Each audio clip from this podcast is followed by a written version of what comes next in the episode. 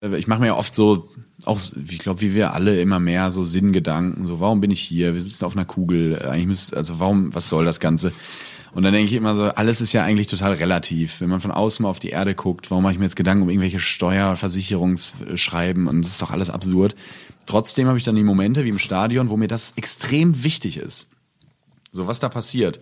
Obwohl es ja egal ist, eigentlich, ja. wenn, wenn ich so denke wie vorher. Auch das ist ja eigentlich egal. Ja. Aber das ist mir extrem wichtig und da spüre ich dann wieder, dass irgendwie mich ja irgendwas hier hält. Willkommen im Hotel Matze, dem Interview-Podcast von Mit Vergnügen. Mein Name ist Matze Hirsch und ich treffe mich hier mit den für mich Besten der Besten, mit KünstlerInnen, mit UnternehmerInnen und mit schlauen Typen und versuche herauszufinden, wie die so ticken. Mich interessiert, was sie antreibt, was sie inspiriert. Ich will wissen, wie ihr Alltag aussieht. Ich will wissen, warum sie das machen, was sie machen, wie sie das machen. Ich möchte von ihnen lernen. Ihr sollt von ihnen lernen und natürlich eine gute Zeit im Hotel Matze haben. Bevor ich euch meinen heutigen Gast vorstelle, möchte ich euch den Supporter vorstellen und ich freue mich sehr, dass das 2020 auch wieder Heineken ist. Seit 2018 ist das Bier aus Amsterdam mein Partner und Unterstützer hier und das, obwohl ich keinen Alkohol trinke. Was kein Problem ist, denn Heineken hat das für mich beste alkoholfreie Bier, nämlich das Heineken 00 oder Heineken Double Zero. Das Interessante ist, dass das 0,0 mit Alkohol zuerst gebraut wird und dass dieser Alkohol dann wieder sanft entfernt wird. Das ergibt den besonderen besonderen Geschmack. Mir fehlt überhaupt gar nichts. Ich habe mit dem 00 jede Menge Feierabendmomente. Ich fühle mich auch zugehöriger, wenn meine Freunde anstoßen, als würde ich das mit einer Flasche Wasser machen. Und ich freue mich sowieso, dass Heining auch 2020 hier wieder der Dauergast ist. Darauf Prost, vielen herzlichen Dank an Heinigen und nun zu meinem heutigen Gast. Mein heutiger Gast ist Tommy Schmidt. Ich habe den Namen Tommy Schmidt zum ersten Mal in Verbindung mit seinem Podcast Gemischtes Hack gehört. Wer sein Partner Felix Lobrecht ist, das wusste ich damals schon, aber wer er ist, wusste ich nicht. Kein Wunder, denn Tommy Schmidt hielt sich bis dahin ja auch eher im Hintergrund auf. Er hilft als Autor und sorgt für gute Witze und Unterhaltung bei Luke Mockridge, Late Night Berlin, Caroline Kebekus und viele andere. Und das war auch sein Hauptberuf. Durch den gigantischen Erfolg von Gemischtes Hack sieht es nun anders aus. Gemischtes Hack ist einer der erfolgreichsten Podcasts weltweit bei Spotify. Das muss man sich mal vorstellen. Wie ist das also, wenn man etwas unbedarft, also so ein Podcast anfängt und das dann so durch die Decke geht. Was macht es mit einem, wenn man im Supermarkt erkannt wird, wo man ja eigentlich lieber der Mann im Hintergrund ist?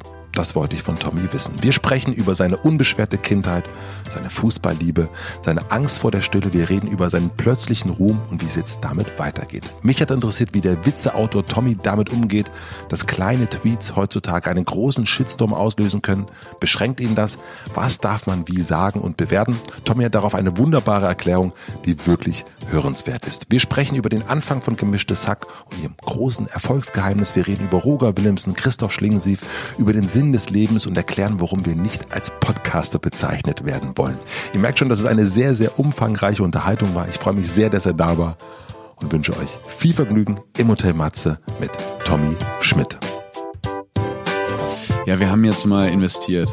Also nachdem wir wirklich die ersten anderthalb Jahre nur die billigsten Mikros hatten, haben wir gedacht, das kann so, das können wir den Leuten nicht antun.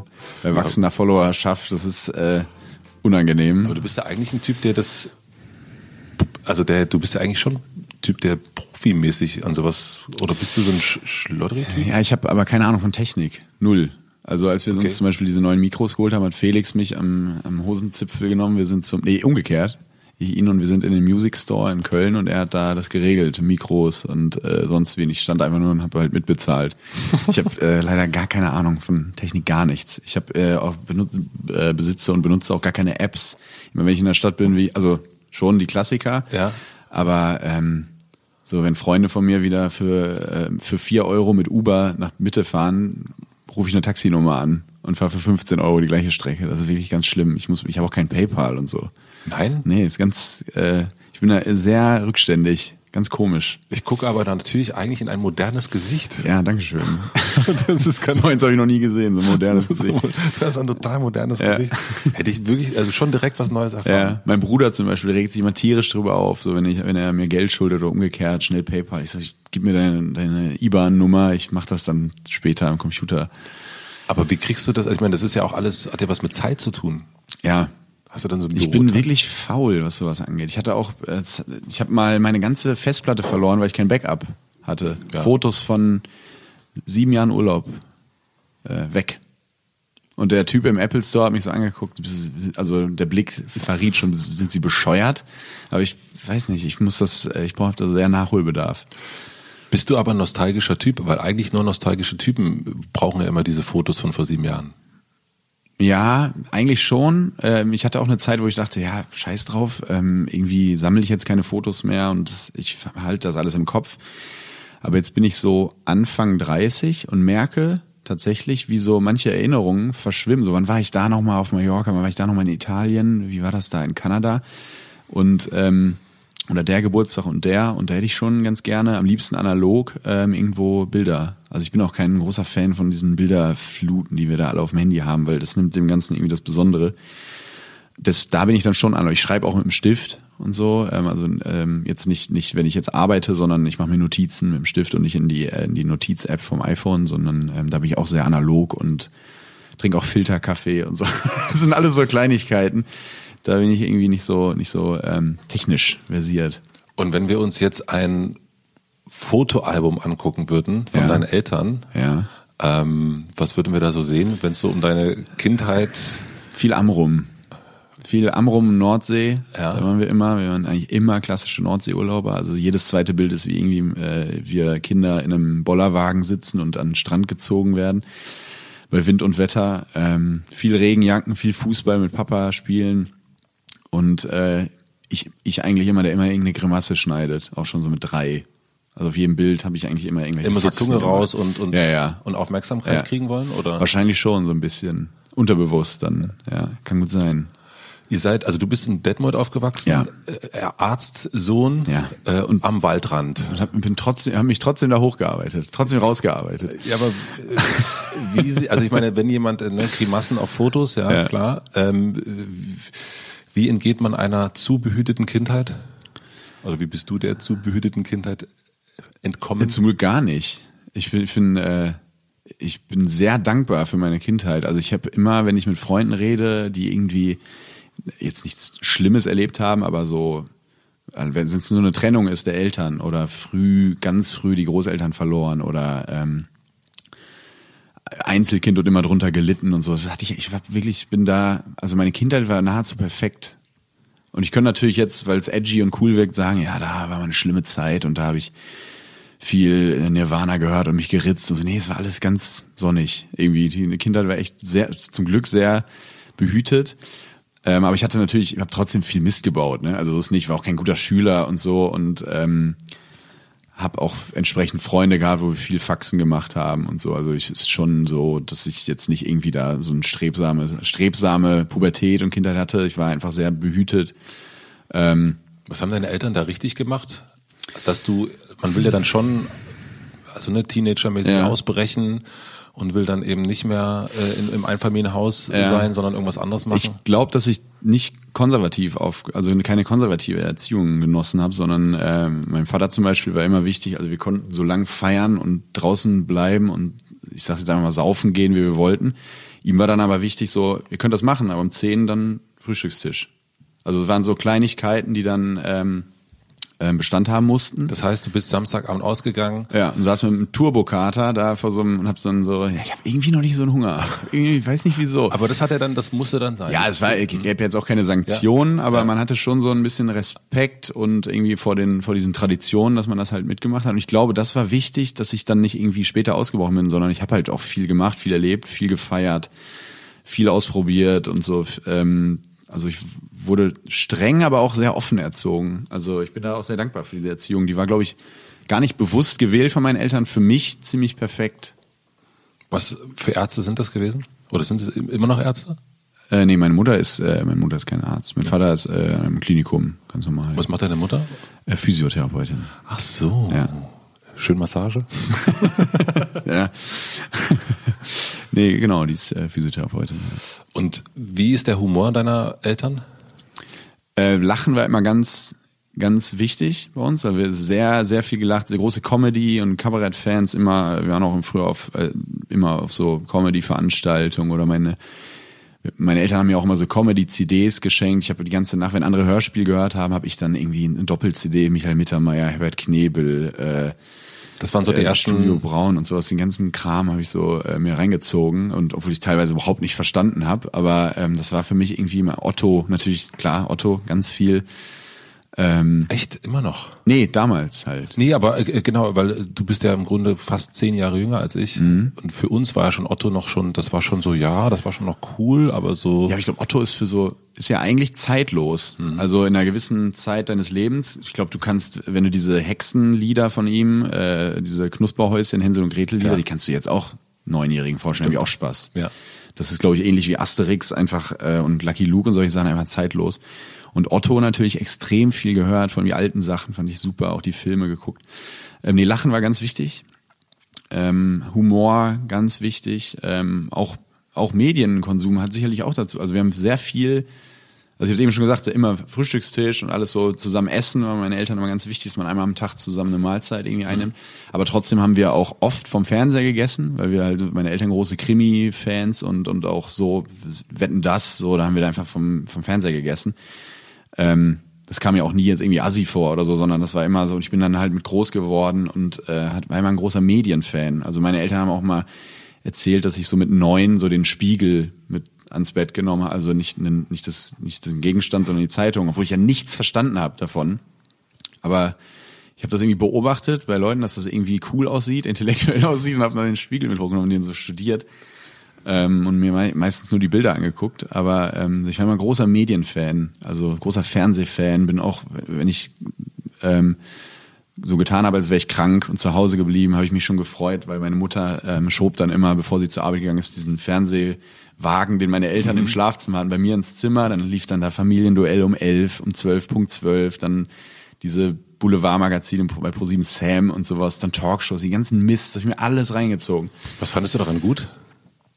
Ich glaube einfach dieses, ähm, geil, ich kann vormittags Fernsehen gucken. Ja klar, also das, das finden ja. Ja. alle gut, aber dass du so, ne, du hast ja wirklich ausgesprochen, Medienfan sein Ja. und Fernsehfan sein. Ja. Und ich habe zum Beispiel immer so Winnetou geguckt, das fand Ja. ich super. Ich hatte gar nicht so eine, ich war nie so ein riesen Fernseher an und jetzt die ganze Mhm. Zeit glotzen, sondern eigentlich immer nur so gute Zeiten, schlechte Zeiten, Winnetou. Ja, äh, eher Knight so scripted dann. Also Ja. so, ja, ich, Ja. ich eher so Show immer. Ja. Shows geguckt, Magazine viel geguckt.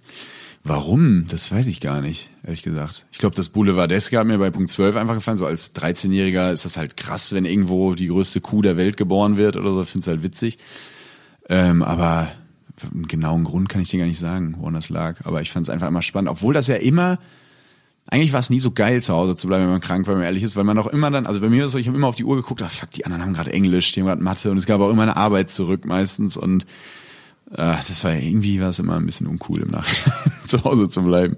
Wenn man Popmusik hört, dann steht man ja gerne vom Spiegel und, und singt in eine Bürste rein oder Tennisschläger und so Ja. weiter. Was hast du gemacht?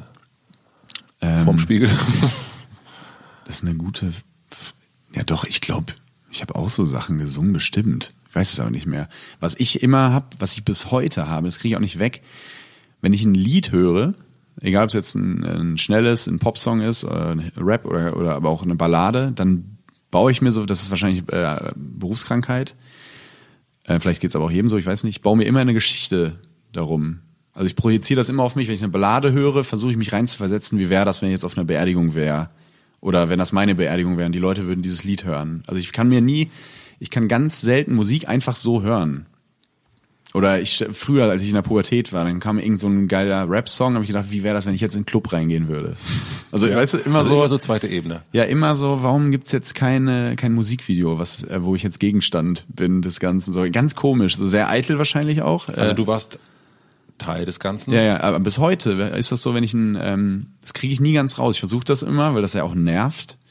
Aber ich baue mir immer eine Story bei allem. Auch bei Film. Nee, bei Film gar nicht. Da kann ich so rein und, und Serien und so. Aber bei, und Büchern auch nicht. Aber bei Musik ist das ganz schlimm. Aber es geht vielleicht echt vielen so.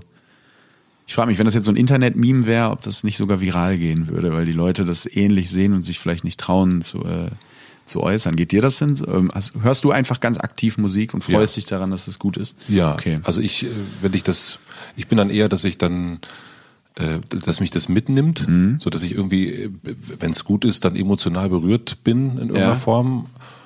Wenn es irgendwie, Jetzt redet der alte Mann, wenn es groovt, dann, äh, Wenn es cool wird. Nee, wir tanzen zu Hause recht viel auch. Ja? Ja. Wir haben das irgendwie, ist bei uns wird viel getanzt eigentlich. Also bei meiner Frau, mein Sohn und ich. Ja.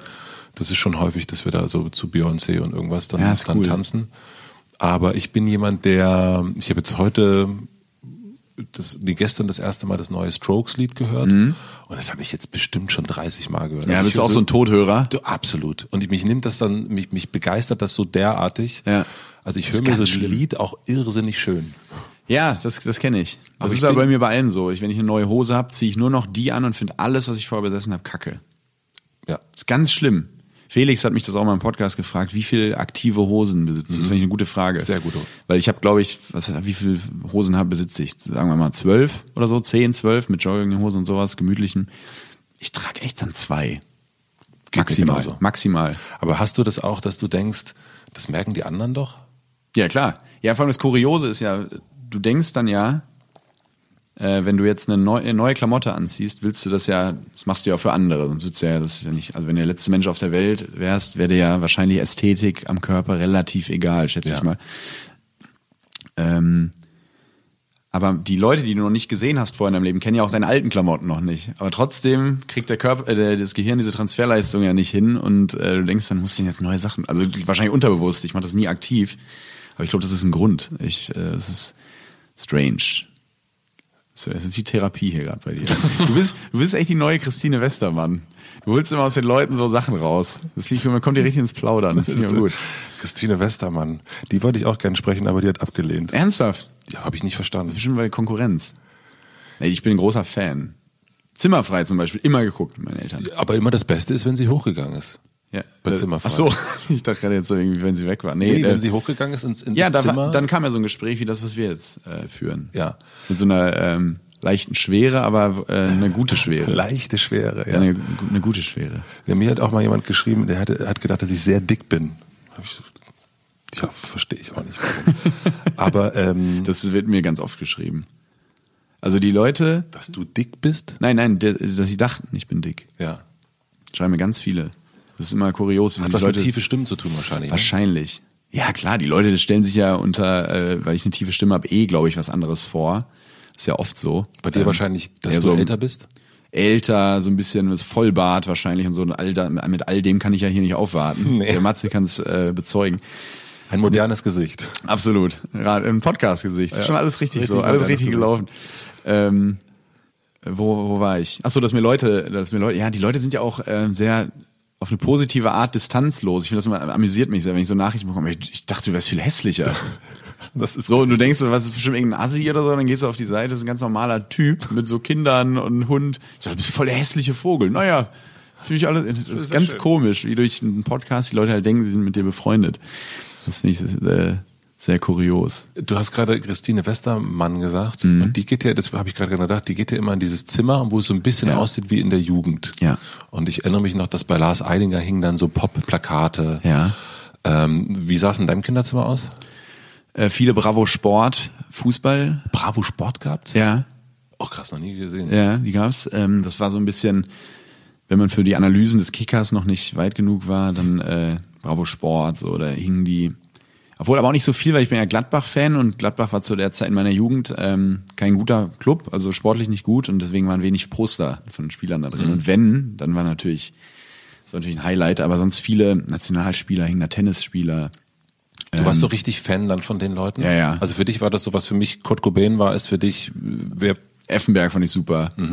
Martin Dahlin, so Gladbach-Spieler, fand ich super. Ähm, und ähm, ja, so Sport, also so Boris Becker, Gra äh, Tommy Haas, großer Tommy Haas-Fan immer gewesen beim Tennis.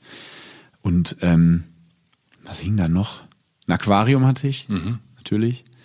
Ähm, sonst war das, ich war auch nie ein Kinderzimmerkind. Also auch in der Pubertät nicht. Ich war immer zum, zum Leid meiner Mutter so ein Wohnzimmerkind. Ich lag da immer in der Gegend rum.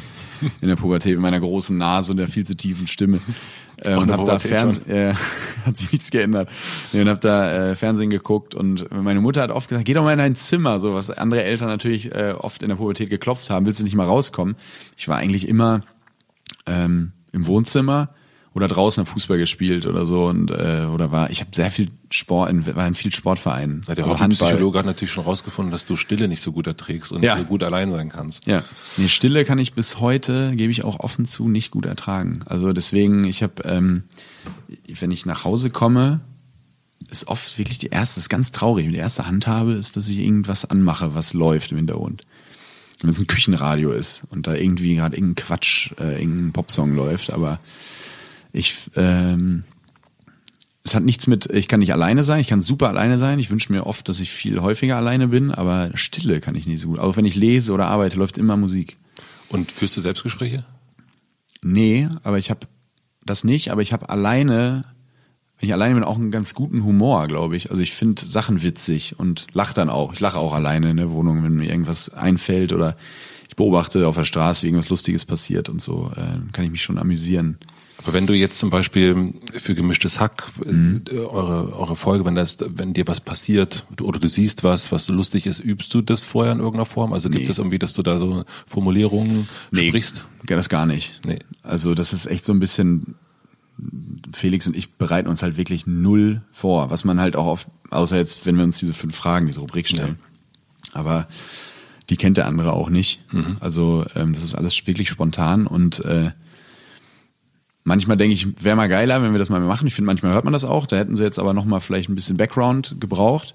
Manchmal ist es aber auch einfach gerade der ähm, gerade das Erfolgsgeheimnis in Anführungszeichen oder das Geheimnis, nicht Erfolgsgeheimnis, das Geheimnis des Podcasts, warum er so ist, wie er ist, dass wir einfach so wie zwei Dudes, die miteinander telefonieren, miteinander sprechen. Also es ist, glaube ich, einfach so ein bisschen Glück, dass das gerade so ankommt, wenn wir das machen.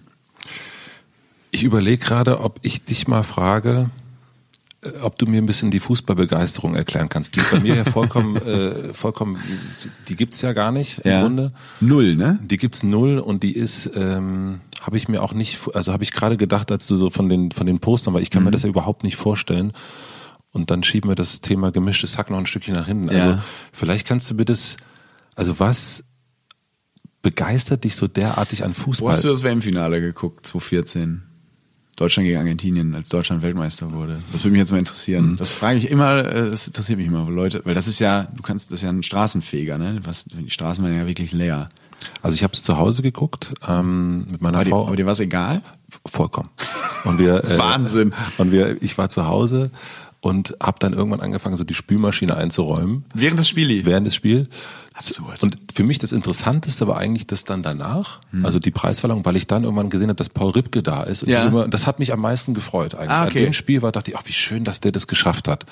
und, krass. und das habe ich dann so gern beobachtet. Und ähm, Kurios. Ich habe äh, ab morgens, ich weiß gar nicht, ob ich das sagen darf, ist mir auch egal. Ich habe ab 10 Uhr morgens mit einem Kumpel, um runterzukommen, der Anpfiff war meistens Um runterzukommen. Ja, und äh, WM-Finale ist ja meistens relativ früh. Gerade weil es auch in Brasilien war. Ich glaube, es war so 17 Uhr irgendwie sowas Anpfiff, glaube ich. Bin mir aber nicht sicher. Und ich habe ab morgens 10 Uhr mit einem Kumpel in regelmäßigen Abständen Schnaps getrunken, wegen des, weil ich nicht klar kam, weil ich zu aufgeregt war.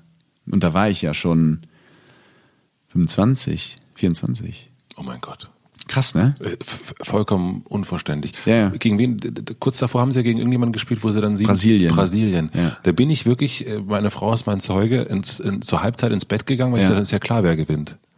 Ja, total. Also weil es so, das ist. Ich, Nee, ich kann auch jeden, ich bin ja bei sowas, versuche ich mal sehr, äh, sehr viel zu reflektieren. Ich kann jeden verstehen, der das als total absurd abtut, Fußball. Total. Also, bist du jemand, der bist du gegen, wenn du hast du so Konkurrenzdenken? Im Fußball? Nee, also generell. Also bist du schon, vergleichst du dich, oder das ist ja, also Fußball ist ja schon so ein, okay, das wir gegen die. Mhm. Und das fehlt mir zum Beispiel komplett, habe ich null. Mir ist das wirklich egal, was, also ich mache Sachen für mich und das, that's it, oder? Hm. Nee, Konkurrent. Nee, eigentlich, weil wir uns ja auch so eine, mh, also in Bezug auf Privatleben, wenn es jetzt um eine Beziehung geht, ganz bestimmt, so klassische Eifersucht, also die jetzt gesund ist, nicht, nicht falsch verstehen, da Konkurrenzdenken bestimmt. Im Job, na, eigentlich auch nicht. Also ich, also wenn, wenn ich jetzt zum Beispiel, wenn jetzt jemand käme, der mir in, auf, in allen Belangen alles streitig macht und ich habe keine Jobs mehr, dann ist ja logisch, dass ich dann den als Konkurrenten sehen würde. Ja.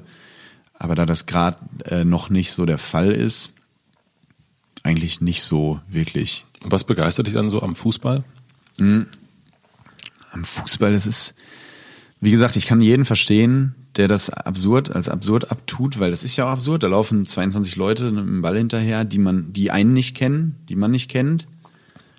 Und äh, man, man fühlt mit denen und freut sich mit denen, also die, mit den elf der einen Mannschaft.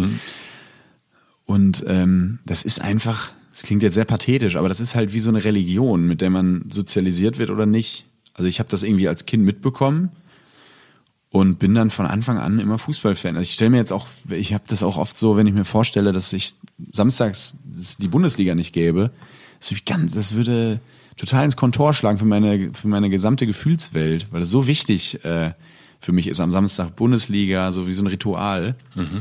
Es hat auch mal jemand gesagt, dass ähm, die ganzen äh, Dinge, die vorne im Anpfiff passieren, also das Warmmachen der Spieler, die Lieder, ist ja immer Ja. durchchoreografiert, ist immer das Gleiche.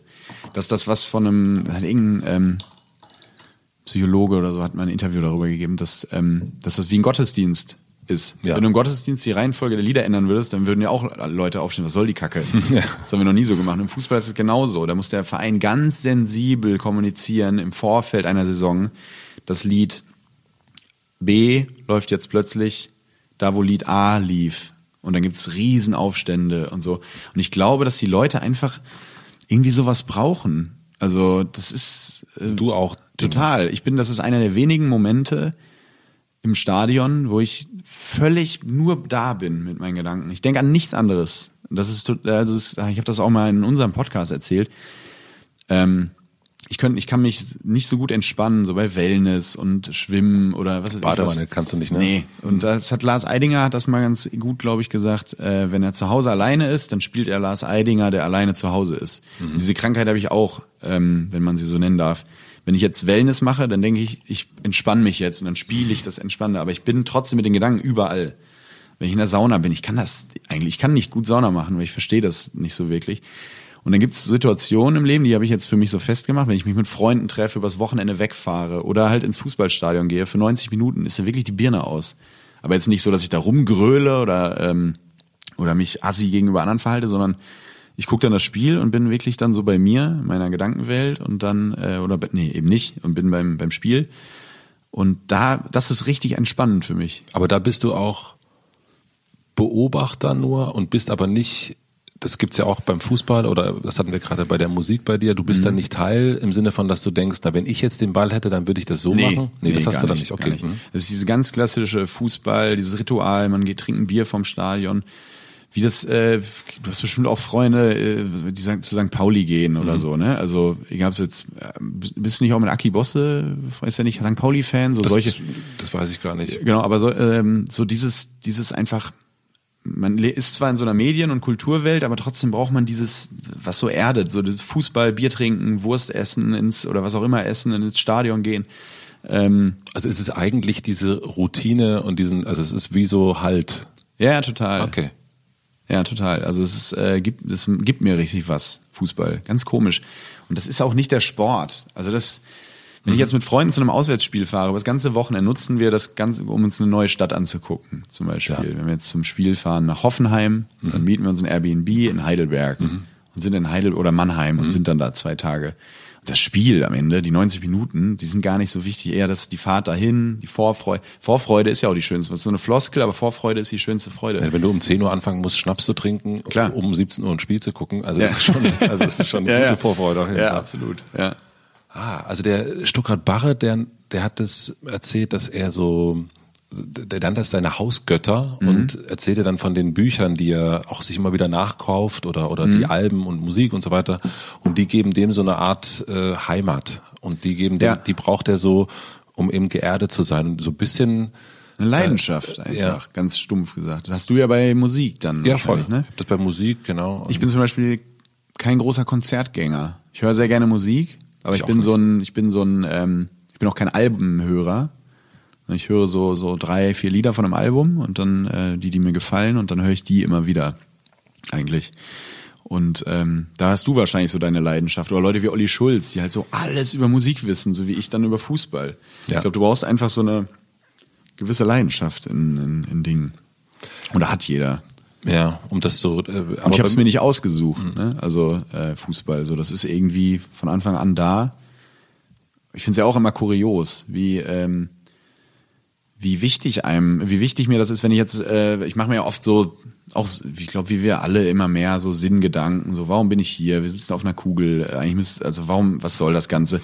Und dann denke ich immer so, alles ist ja eigentlich total relativ. Wenn man von außen mal auf die Erde guckt, warum mache ich mir jetzt Gedanken um irgendwelche Steuer- Versicherungsschreiben und das ist doch alles absurd. Trotzdem habe ich dann die Momente wie im Stadion, wo mir das extrem wichtig ist. So was da passiert. Obwohl es ja egal ist, eigentlich, ja. wenn, wenn ich so denke wie vorher. Auch das ist ja eigentlich egal. Ja. Aber das ist mir extrem wichtig und da spüre ich dann wieder, dass irgendwie mich ja irgendwas hier hält. Mhm. Obwohl du ja eigentlich, du bist ja, das hast du mal gesagt, du bist ein sehr rationaler Typ und mhm. glaubst eigentlich, also du glaubst, dass du nicht glaubst. Ja. Glaube ich, so hast du es, glaube ich, genannt. Ja. Und in so einem Moment glaubst du dann aber doch. Ja, ich äh, nehme dann zumindest einfach wahr, dass da ja irgendwie was ist, was äh, mich dann äh, diese, diese Sinngedanken einfach weg äh, wegdenken lässt, also wie Fußball. Also die sind dann nicht da in dem Moment. So, ach, ach, so, ach so, okay. Ich, das heißt, du hast so eine, also es ist jetzt keine Ablenkung, sondern eher so eine. Ich merke, da scheint ja irgendwas zu sein. So, also es ist ja, es ist ja doch nicht nur die Menschheit, die auf einer Kugel sitzt mitten im Nichts und weiß nicht wieso, sondern mir ist ja dann tatsächlich wichtig, wie dieses Spiel ausgeht, was ja absurd ist, weil es so trivial ist. Es sind einfach so Leute, die ich nicht kenne, die einen Ball irgendwo reinschießen. Aber ich find's super und ich weiß nicht wieso. Und glaubst du, dass es eine Art Weltordnung gibt, jetzt mal so ganz äh, groß gesprochen, und dass, dass das vielleicht genau dafür da ist, in dieser Weltordnung, nämlich diese 22 Spieler, um Menschen wie dich zu erden, genauso wie es für andere ja. eine Kirche gibt oder für andere Musik gibt, Konzerte gibt? Ich weiß es nicht. Ich, also ich, es gibt halt gewisse Dinge, die ich nicht erklären kann. Wir, klar, wenn du kannst das alles evolutionär begründen, alles äh, auf Darwin begründen. Wir sind so, weil wir uns halt da angepasst haben, wie auch immer, aber trotzdem mögen wir ja Mozart und, äh, und mögen Bach und gehen ins Fußballstadion und gucken uns ein, ähm, im Metropolitan in New York ein Bild an und so. Und das ergibt ja eigentlich keinen Sinn. Also das, warum machen wir das? Mhm. Das hat ja evolutionstechnisch eigentlich keinen Grund. Mhm. Und das finde ich dann immer, also vor allem die Kultur ist, glaube ich, äh, also kulturelle, feuilletonistische Dinge finde ich immer sehr witzig, weil die halt, also ich, ich beobachte das immer mit Humor, weil wenn man so den Menschen als Tier begreift, wie alle Lebewesen auf der Erde, gehen wir halt trotzdem in Museen und gucken uns ein Bild an. Und das äh, finde ich immer sehr interessant. Na, Kultur ist ja am Ende Leben. Ja. So. Ja, genau. Und äh, das Reflektieren und, äh, und da merkst du ja, wir sind doch nicht einfach nur so da, um zu atmen. So irgendwas ist da ja noch, was mhm. wir halt nicht begründen können. Das finde ich immer spannend. Und es ist egal, wofür diese, wofür man diese Leidenschaft hegt. Bei mir ist ja auch nicht nur Fußball, ne? Also ist ja auch Familie und sonst was, alles so genauso wichtig. Aber ich finde es so kurios, dass halt jemand wie ich, der sehr pragmatisch und rational durchs Leben geht, einen großen Teil seiner Leidenschaft diesem Sport widmet. Mhm. Was keinen Sinn ergibt. Aber es ist halt mir wichtig. Ich, ich finde das herrlich, dass das so diese Sinnfragen, ich glaube, weil das allgemein jetzt gerade so medial durch äh, wie geht's dieser Welt und so weiter, dass das irgendwie natürlich nochmal so hochkommt. Mhm. Ich glaube aber auch, dass das immer so eine Alterssache ist, dass irgendwann sitzt man sich hin und sagt so, was ist Ja, ist das so? Das, das wollte ich nämlich mal, du bist ja, du bist genau wahrscheinlich eine Dekade älter als mhm. ich, oder? Ja. Bis, wie alt bist, bist ich du? Bin jetzt 40. Ja, ja, perfekt. Ist das so, weil das ist natürlich die Frage, die mich gerade umtreibt. Ne? Es gibt ja diese Theorien, alle sieben Jahre oder so erfindet man sich neu und denkt neu übers Leben. Und äh, bei mir ist das ja auch so. Du, du bist jetzt gerade, oder ich bin jetzt gerade in dieser Phase, wo du ähm, viel nachdenkst, viel über Sinnhaftigkeit äh, nachdenkst. Und ähm, da die Frage an dich, wann ändert sich das? Weil ich bin kein depressiver Mensch. Mhm. Gar nicht. Das denkt man, ich, also man hat ja so, so, so eine, also man denkt das nicht über dich. Äh, ja, ja. Nee, man, man, man glaubt, weil man zu viel nachdenkt oder vielleicht gerade ja. ein bisschen. Lässt einen die Melancholie irgendwann mal wieder los? Das ist die Frage, die ich mir halt oft stelle. Auf jeden Fall lässt die los, ja. Wenn man Kinder hat, weil man dann funktionieren muss? Mm, na, das hilft auf jeden Fall. Das hilft vor allen Dingen dabei, finde ich, dass dieser Blick von einem selber woanders hinwandert. Mhm. Der Blick bleibt immer noch da, aber der ist, es gibt ganz viele Momente, seitdem wir einen Sohn haben, das ist ganz klar, da geht's, da geht's um, um sein Wohl, da geht's mhm. irgendwie, dann ist es halt nicht so, ach, was, was kaufe ich mir denn heute wieder Schönes für einen Anzug, sondern ja. irgendwie so, da geht's um, um andere Sachen und das erdet auf jeden Fall auch und, und schiebt diesen Blick so weg. Und diese Sinnfrage, ich glaube, es ist gar nicht so unbedingt also ich hatte mit, wie alt bist du? Drei, 31? 31 jetzt geworden im Januar. Ist eher eine Frage, nicht eine Frage nach der Sinnhaftigkeit, sondern eine Frage nach der Sesshaftigkeit. Mhm. Also ist es jetzt, ähm, ich habe meine Wurzeln und jetzt habe ich meine Frau oder meine Freundin mhm. und wie geht das jetzt weiter? Also wurzel ich mich jetzt oder ist das jetzt schon der Ort, wo ich, mhm. wo ich, wo, wo ich mein Haus am Waldrand ah, okay. aufbauen will oder nicht? Und ich glaube, das ist nicht, und das hat natürlich ein, damit zu tun, dass man sich dann fragt, okay, warum, was ist mein Warum oder was ist der Sinn? Aber ich glaube eher ist es dieses jetzt 30, ähm, also ich weiß auch noch, wie ich so mit meinem sehr guten Freund Dirk wandern war und gesagt hat, so ich, ich glaube, ich soll das alles. Nee, ich, ich habe gesagt, so ich glaube, ich heirate die jetzt. Ja, so, aus rationalen Gründen auch ein bisschen. Nee, ich hatte das so ganz im, im dachte so jetzt irgendwie. Jetzt ist es so. Jetzt ist es so. Und dann sagte ich, ja, die ist doch in Ordnung, dann heiratet die doch. das fand ich. Ist doch in Ordnung. Pra pra pragmatischer, ja. pragmatisches, ja, das ja. Doch, macht doch Sinn. Ja. So, ja. Aber das hatte ich vorher auch nicht. Das, diesen Gedanken hatte ich einfach nicht. Mhm. Der kam mit, bei mir mit auch 31. Und ich glaube, das ist eher so ein, und da gab es aber genauso vorher die Fragen so ein bisschen, ja, was fange ich in meinem Leben so an, wo geht's so hin, will ich nochmal ja. irgendwas? Ich glaube, man stellt sich immer sein ganzes Leben Fragen. Deswegen finde ich dieses, diesen, dieses Wort oder diesen Zustand erwachsen werden auch Schwachsinn. Ich glaube, man ist immer Mensch ja. und immer halt nie ausgereift. Du stellst dir immer Fragen und bist dir immer unsicher. Also denke ich mal, ich bin ja auch nur Laie, wenn du so willst. Ich bin mhm. ja, habe erst ein, äh, ein Drittel rum, wenn ich 90 werde. Ähm, und ich glaube, dass, dass, ja, dass man sich immer wieder verändert und immer wieder Fragen stellt und äh, immer unsicher ist, was die Zukunft angeht und sich daraus auch, glaube ich, nie ändert. Ich finde es nur immer so, ich habe jetzt halt diese existenziellen Fragen, natürlich auch durch, durch den Klimawandel und äh, du liest überall die, die ähm, die Artikel jetzt auch in seriösen Zeitungen, was ist, wenn wirklich, wenn es zu Ende geht mit uns? Und du mhm. stellst dir dann halt so Fragen, so macht's Sinn, Kinder zu kriegen? Äh, oder was ist die Motivation? Oder ich finde es eigentlich, oder gestern habe ich Lanz geguckt und da war irgend so ein äh, 80-jähriger ehemaliger Politiker, ich weiß nicht mehr, wer es war, der ähm, total geistig fit sich da noch Gedanken gemacht hat um die Zukunft und ich finde es so ähm, großartig. Stell mir aber sofort die Frage, warum ist er so motiviert so? Weißt du? Also mhm. das Bist geht du beunruhigt? ja. Beunruhigt? Mhm. Ja, also wegen Klimawandel. Definitiv. Wegen so allem, was gerade so ja, rumfällt. Ja, ja definitiv. Also was gewisse Dinge angeht, nicht, weil ich weiß, wie die Medien aktuell halt durch, durch Online-Journalismus, weil die Klicks brauchen und negative Nachrichten werden halt gut geklickt und dadurch kriegt man ein komisches äh, Bild, äh, Menschen, äh, Weltbild ja. aktuell. Also wenn ich mit Leuten rede aus meiner Heimat, die jetzt nicht ähm, oder mit der Familie und denen dann sage und statistisch auch belege, wenn man den Klimawandel jetzt mal, es fällt schwer, aber ausklammert, dass die Erde halt noch nie, dass es den Menschen noch nie so gut ging wie gerade. Und morgen geht es ihnen noch besser wie noch nie. Ja. Dann geben die halt einen Scheibenwischer und denken so, das stimmt doch überhaupt nicht. Mhm. Aber es ist ja so. Es ist so, ja.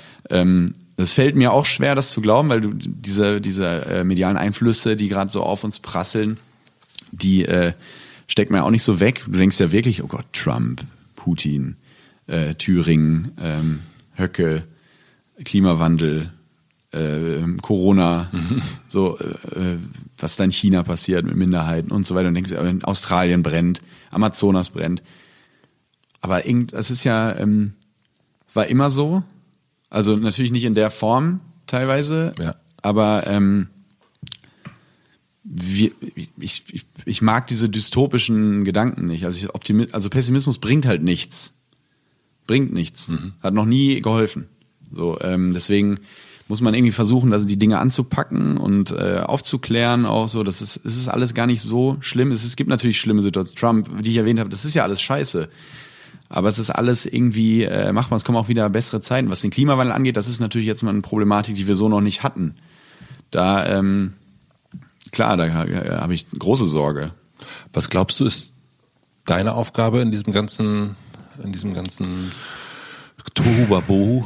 Ja, also ich finde es immer Oder der, ja. oder vielleicht nicht nur deine, sondern auch, du bist Autor, mhm. du bist Podcaster, du bist Humormensch, mhm. ähm, ja, also vielleicht auch nicht nur ich, ja. der, der, ich Tommy Schmidt, sondern irgendwie auch dein Berufsfeld. Ja. Also ja, es ist schwer zu sagen. Also ich finde es immer schwierig, der Unterhaltung dann so einen riesigen, so ein riesiges Gewicht zuzuschieben. So, so wichtig sind wir nicht. Aber ich glaube, Unterhaltung ist generell schon wichtig. auch in diesen Zeiten, auch um ähm, auch Satireaspekten, wie äh, Jan Böhmermann das macht, immer drauf zu gucken und aufzuzeigen, finde ich ganz wichtig. Ähm, ja, es ist schwer zu sagen. Es ist schwer zu, was die Aufgabe? Also ich, ich finde es beruflich schwer, da irgendwie so den, mit dem Zeigefinger durch die Welt zu laufen. Ich glaube, das nervt die Leute auch irgendwann. Mhm. Ich versuche das immer so ein bisschen im Podcast versuchen wir natürlich unsere Meinung auch mit mitzugeben und unsere Haltung und so. Ich glaube, das ist auch ist auch wichtig, wenn man Reichweite hat, auch eine gewisse Haltung zu haben, weil man auch eine gewisse Verantwortung dann hat. Und das das tun wir auch, finde ich, in einem ähm, guten Maß. Ähm, das ist mir schon das ist mir schon wichtig. Aber mir ist als, als, als Individuum halt auch wichtig, dass ich mein Leben so ein bisschen verändere. Also ich achte auf viel mehr, also es fängt halt im Kleinen an, davon bin ich absolut überzeugt. Wo hast du eine gewisse Vorbildfunktion? Ähm, und nur weil wir jetzt sagen, die Chinesen und die Inder und wie auch immer, wenn die nichts machen, dann ändert sich eh nichts. Ja, aber was ist die Alternative? Dann selber auch nichts zu machen? Oder dann lass uns doch zumindest versuchen, übrigens, die Chinesen machen auch sehr viel für den Klimaschutz, das darf man mhm. auch nicht vergessen. Ähm, allerdings ein bisschen rigoroser, weil es ein merkwürdiger Staat ist. Aber ähm, nee, die als Individuum ist es mir wichtig, halt ähm, gewisse Dinge, also ich gewisse Dinge nicht mehr zu essen, ähm, auf den Fleischkonsum zu achten. Ich fliege kaum noch. Also ich bin ja zum Beispiel beruflich jetzt in Berlin gerade, äh, treffe ich mit dir, habe andere Meetings. Es hat durch durch äh, durch äh, Umwelteinflüsse war es schwer hier hinzukommen mit dem Zug. Mhm. Ähm, aber war mir halt wichtig, nicht zu fliegen, einfach, ähm, weil ich das halt nicht mehr. Ich will da nicht den Leuten sagen, ey, du sollst auch nicht fliegen, aber ich für mich möchte das halt nicht mehr. Und wenn dann der Zug nicht fährt, dann bleibe ich halt in Köln. Und äh, so meist im Urlaub auch. Also ich versuche irgendwie, es ist, ganz, es ist halt ein Riesenthema bei uns auch gerade. Ähm, kann man das noch machen jetzt gerade in Urlaub fliegen und so? Oder fahren wir lieber im Auto nach Skandinavien? Und das ist schon kurios, weil diese Thematik war ja so noch nicht da. Mhm. Wir hatten ja alle möglichen Themen, hatten wir ja schon mal. Wir hatten schon mal jemanden wie Trump, wir hatten schon mal äh, Leute wie Putin, wir hatten, die Welt war schon mal deutlich schlimmer, aber diesen äußeren Einfluss, den wir alle nicht be, bewerten können, wo jeder Experte auch ein bisschen was anderes also sagt, ähm, ob es jetzt schon zu spät ist oder nicht, ähm, das hatten wir so noch nie. Und wir sind da ein bisschen, ja, ich finde, wir sitzen wie in so einem Flugzeug und machen so mit, versuchen unser Bestes, aber irgendwie was richtig äh, lösen können wir ja als Individuum auch nicht. Also es ist ganz spannend, ähm, aber ich versuche halt gerade sehr darauf zu achten bei, im, im Alltag. Du hast ich will es nochmal ganz kurz. Auto auch abgeschafft zum Beispiel. Dass ja. du kein Auto mehr hast. Ja, ja, es kann sein, dass ich mir mal wieder eins hole, weil ich merke, es geht nicht anders. Unser mhm. Verkehrssystem ist darauf äh, äh, aus, dass man halt so Auto fährt, oder ich brauche es beruflich, aber jetzt gerade habe ich gemerkt, ich brauche es gar nicht, steht nur rum, habe ich abgeschafft. Wegge weggetan zu anderen. Ich würde es nochmal auf das Unterhaltungsfach bringen wollen. Du hast vor ein paar Tagen gepostet, das ist nicht von dir gewesen, von einem Thomas Spitzer. Spitzer, der sagt, äh, wer in diesen Zeiten keine Witze macht, hat den Ernst der Lage nicht erkannt. Mhm. Das fand ich einfach ein guter Satz. Ja. Er ist eh ein guter Mann. Liebe Grüße. Liebe Grüße nach ähm, Ja, ich fand das, äh, warum fand ich das gut? Erstmal fand ich den Satz gut, fand mhm. ich äh, intelligent und, äh, und sehe es halt auch so. Ich liebe halt, ich finde, äh, ich liebe halt auch Galgenhumor, mhm. finde ich super. Ähm, ja, und, ich, und das ist auch so ein bisschen, was ich eben meinte, das ist wichtig, gerade drauf zu gucken, auch humoristisch, auf das, was passiert auf Thüringen und so, ähm, dass du das auch ein bisschen ähm, anders verpackst und nicht nur einen Zeigefinger drauf haust, um die Leute zu verprellen, sondern ähm, Zeigefinger erhebst, sondern dass man das, dem Ganzen irgendwie humoristisch auch begegnet, sich ein bisschen lächerlich macht über die Situation und so. Und, ähm, und um damit die Schwere zu nehmen, oder? Ja, total. Bei mir ist das äh, extrem so. Also ich in den schlimmsten Situationen in der Schule war das schon immer so, weil ich der Erste, der irgendwie einen Witz gemacht hat. Weil du die Schwere Weil, aber, nicht für, aber aus egoistischen Gründen, genau. Weil ich das irgendwie, das war so befreiend. Mhm. Ich glaube auch eh Lachen, äh, wir haben das von Anfang an verklärt, dass Lachen positiv konnotiert ist und Weinen negativ. Jeder, der mal richtig geweint hat in der Drucksituation, weiß ja, wie befreiend das ist. Das ist ja nichts Negatives. Und Lachen ist auch oft, ähm, wenn jetzt in wenn es um irgendein schweres Thema geht, keine Ahnung, ähm, bestes Beispiel ist ein Leichenschmaus, dieses furchtbare Wort.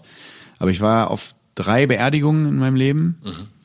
Und ich weiß nicht, ob, wie du, ob du das auch so, du warst bestimmt auch schon mal auf einer Beerdigung, ähm, wie gelöst diese Stimmung auf einem Leichenschmaus, so war das bei mir auf jeden Fall immer, dass die besten Anekdoten erzählt werden, es wird gelacht, es wird, äh, Bier getrunken, Schnittchen gegessen, die Leute lachen sich kaputt und erzählen sich nochmal das Schönste und das ist so richtig befreiend, weil eben war es so bedrückend. Mhm. Alle versuchen irgendwie nicht zu weinen und so und haben die Taschentücher gehen durch die Reihe.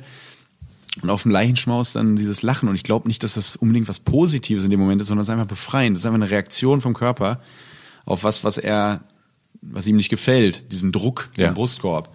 Und das wird entweder mit Lachen oder Weinen gelöst, meiner Meinung nach. Und dann, ähm, ja, und ich glaube, Humor ist einfach, Humor ist ganz, ganz, eine ganz wichtige Waffe. Um zu lösen. Ja. Kannst du weinen?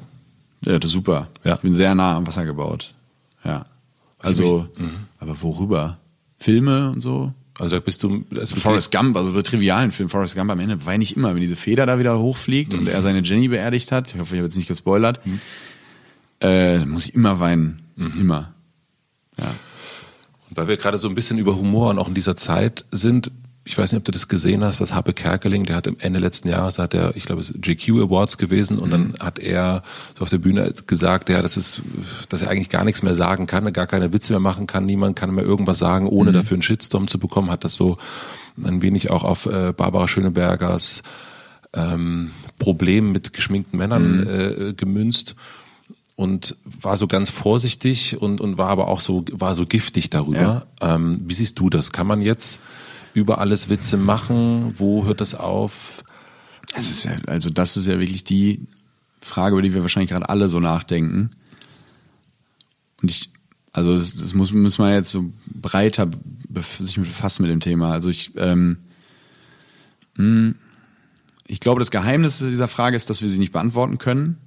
Ähm, ich, ich, bis mir, mir konnte bislang noch niemand perfekt erklären, was jetzt Satire darf und was nicht. Was sind so Erklärungen, die du bekommst? Naja, es geht auf oft, äh, ich habe jetzt einfaches Beispiel. Ich war in irgendeiner Redaktion, da ging es darum, äh, wir machen jetzt bitte keine Witze über Fettshaming, also über übergewichtige Leute, weil ja. gehe ich auch mit. Alles gut, weil das kann nicht der einzige, kann nicht der einzige Gag sein.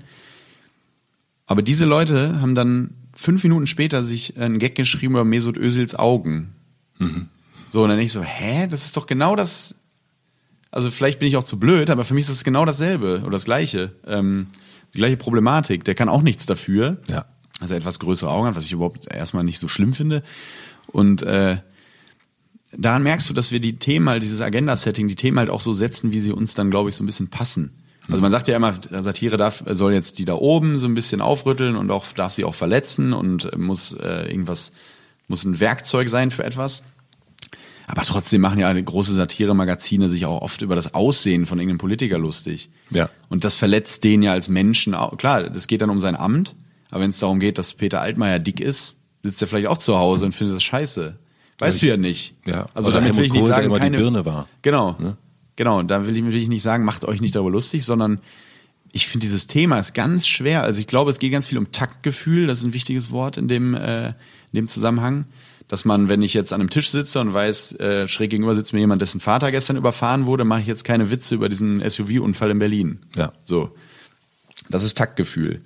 Wobei natürlich, aber klar, wenn wir in einem geschlossenen Raum sind und da ist ein Tisch und da ist ein Essen und da sitzt jemand da gegenüber, mhm. völlig klar. Aber in dem Moment, wo, ohne das jetzt zu bewerten gar nicht. Ja. In dem Moment, wo du Instagram aufmachst oder einen Podcast äh, ja. sendest und darüber redest, dass man mit geschminkt, dass ich mit geschminkten Männern nichts anfangen kann. Ja. In dem Moment gehst du ja nach draußen, da ist, ist es dieses Taktgefühl ja ganz schwierig, weil du nicht mehr. Exakt. Deswegen, äh, was ist dann die, genau, was ist die, was ist die Antwort darauf? Ich finde es ganz schwer.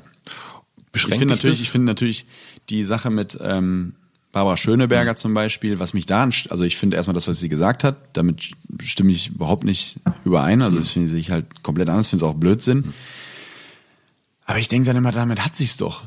Also gerade in dieser hyperventilierten Meinungszeit, nenne ich es jetzt einfach mal, wo dann, ähm, ich glaube, der Beisenherz hat das ganz gut gesagt, äh, sinngemäß, dass wenn die Lautstärke der Kritik, egal ob jetzt Höcke irgendwas sagt, mhm. was rassistisch ist, zum Beispiel, ja oder Barbara Schöneberger über, über geschminkte Männer sagt, wenn die Lautstärke der Kritik gleich ist, dann haben wir ein, Pro, ein, Problem, weil das darf halt nicht, das darf halt nicht sein. Sie muss dafür, ich habe es in, auch in einem Podcast mit Felix gesagt, Lars Eidinger hat ja äh, diese Werbung mit der mit der Aldi-Tüte gemacht und sich fotografieren lassen vor Schlafstätten von ähm, Obdachlosen, fand ich auch blöd. Ähm, also ich persönlich fand's blöd und ich finde die Kritik auch gerechtfertigt. Aber dann ist doch gut. Also dann, äh, dann ließ, las ich bei Twitter so, Lars Eidinger kann weg hm. und sowas. Denke ich so, wie, ist doch ein Mensch. Ja. Er kann doch nicht weg. Ja. Er kann doch einen Fehler machen. Ja. Es, dann, es gibt so muss doch einen Lerneffekt ja. geben. Ja, und es ist, er wirkt so vernichtend. Und deswegen aber trotzdem ist dieses, man darf nichts mehr sagen, halte ich aber für Quatsch, wenn Leute das sagen. Weil ich glaube, man durfte noch nie so viel sagen wie jetzt. Ich glaube, dass da einfach zwei Thematiken immer miteinander vermischt werden. Einmal die Thematik, AfD-Menschen und solche Leute sagen, ich, man darf ja gar nichts mehr sagen und so, dann denke ich mal, nein, das war auch schon früher äh, rassistisch, rassistischer Quatsch und ähm, rückständiger Quatsch. Das ist Bullshit. Ihr, ihr tariert doch gerade in jeder Talksendung aus, wie weit man gehen kann mit eurem Quatsch. So Dinge, die man sich nicht mehr getraut hat zu sagen, sagen die ja einfach. Ja. So.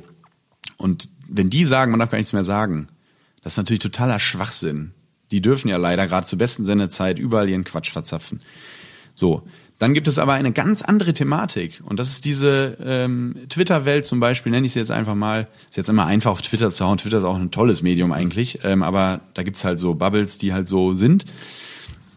Und das ist eine ganz andere Thematik. Da ist es oft so, dass Leute halt durchs Dorf gejagt werden.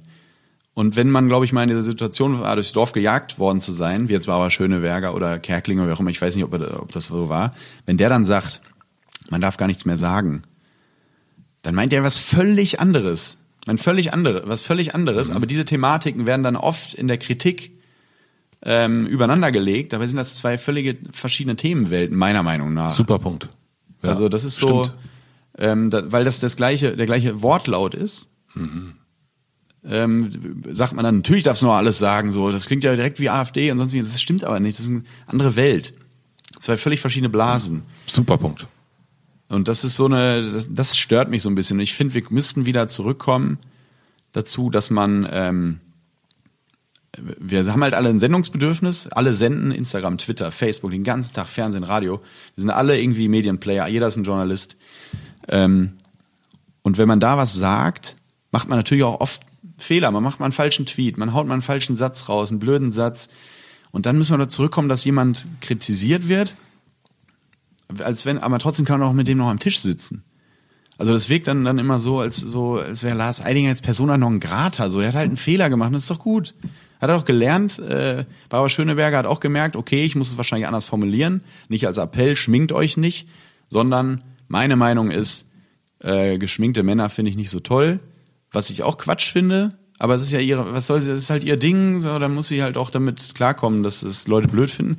Aber dann ist es auch gut. Wie das nervt mich halt enorm gerade. Wie machst du das, wenn du, ich meine, du brauchst ja eigentlich eine große Leichtigkeit und eine große Freiheit, um lustig sein zu können. Also das ist ja mhm. dann, wir lachen ja immer dann, wenn wir uns, wenn es besonders, ne, wir haben es ja schon gesagt, wenn es befreiend sein soll. Mhm. Das heißt, es muss ja auch derjenige, der den Witz macht, der muss ja auch irgendwie befreit sein. Ja. Wie schaffst du es, dass du befreit da sitzen kannst und sagen kannst, das ist der Witz, den ich jetzt mache. Auch bei gemischtes Hack. Ne? Ihr redet ja los, ihr mhm. bereitet euch nicht aufeinander vor, mhm. sondern da kommt ja irgendwas, das, das, das schießt ja so raus. Mhm. mhm. Wie machst du das, dass dich das nicht behindert? Ähm, das ist eine gute Frage, weil oft behindert es mich auch. Also ich sage auch viele Dinge nicht. Und bei vielen, ja, und bei vielen Dingen denke ich so, na, kurz, na, du, du sagst ihn nicht, weil du Angst hast, dass? Nee, weil ich dann wirklich denke, das könnte jetzt jemanden, das ist unnötig, das ist unnötig verletzend oder, oder ähm, das zielt auf nichts Gutes ab. Mhm. Ähm, so, das, das rüttelt nicht auf, das trifft jetzt niemanden, der es verdient hat.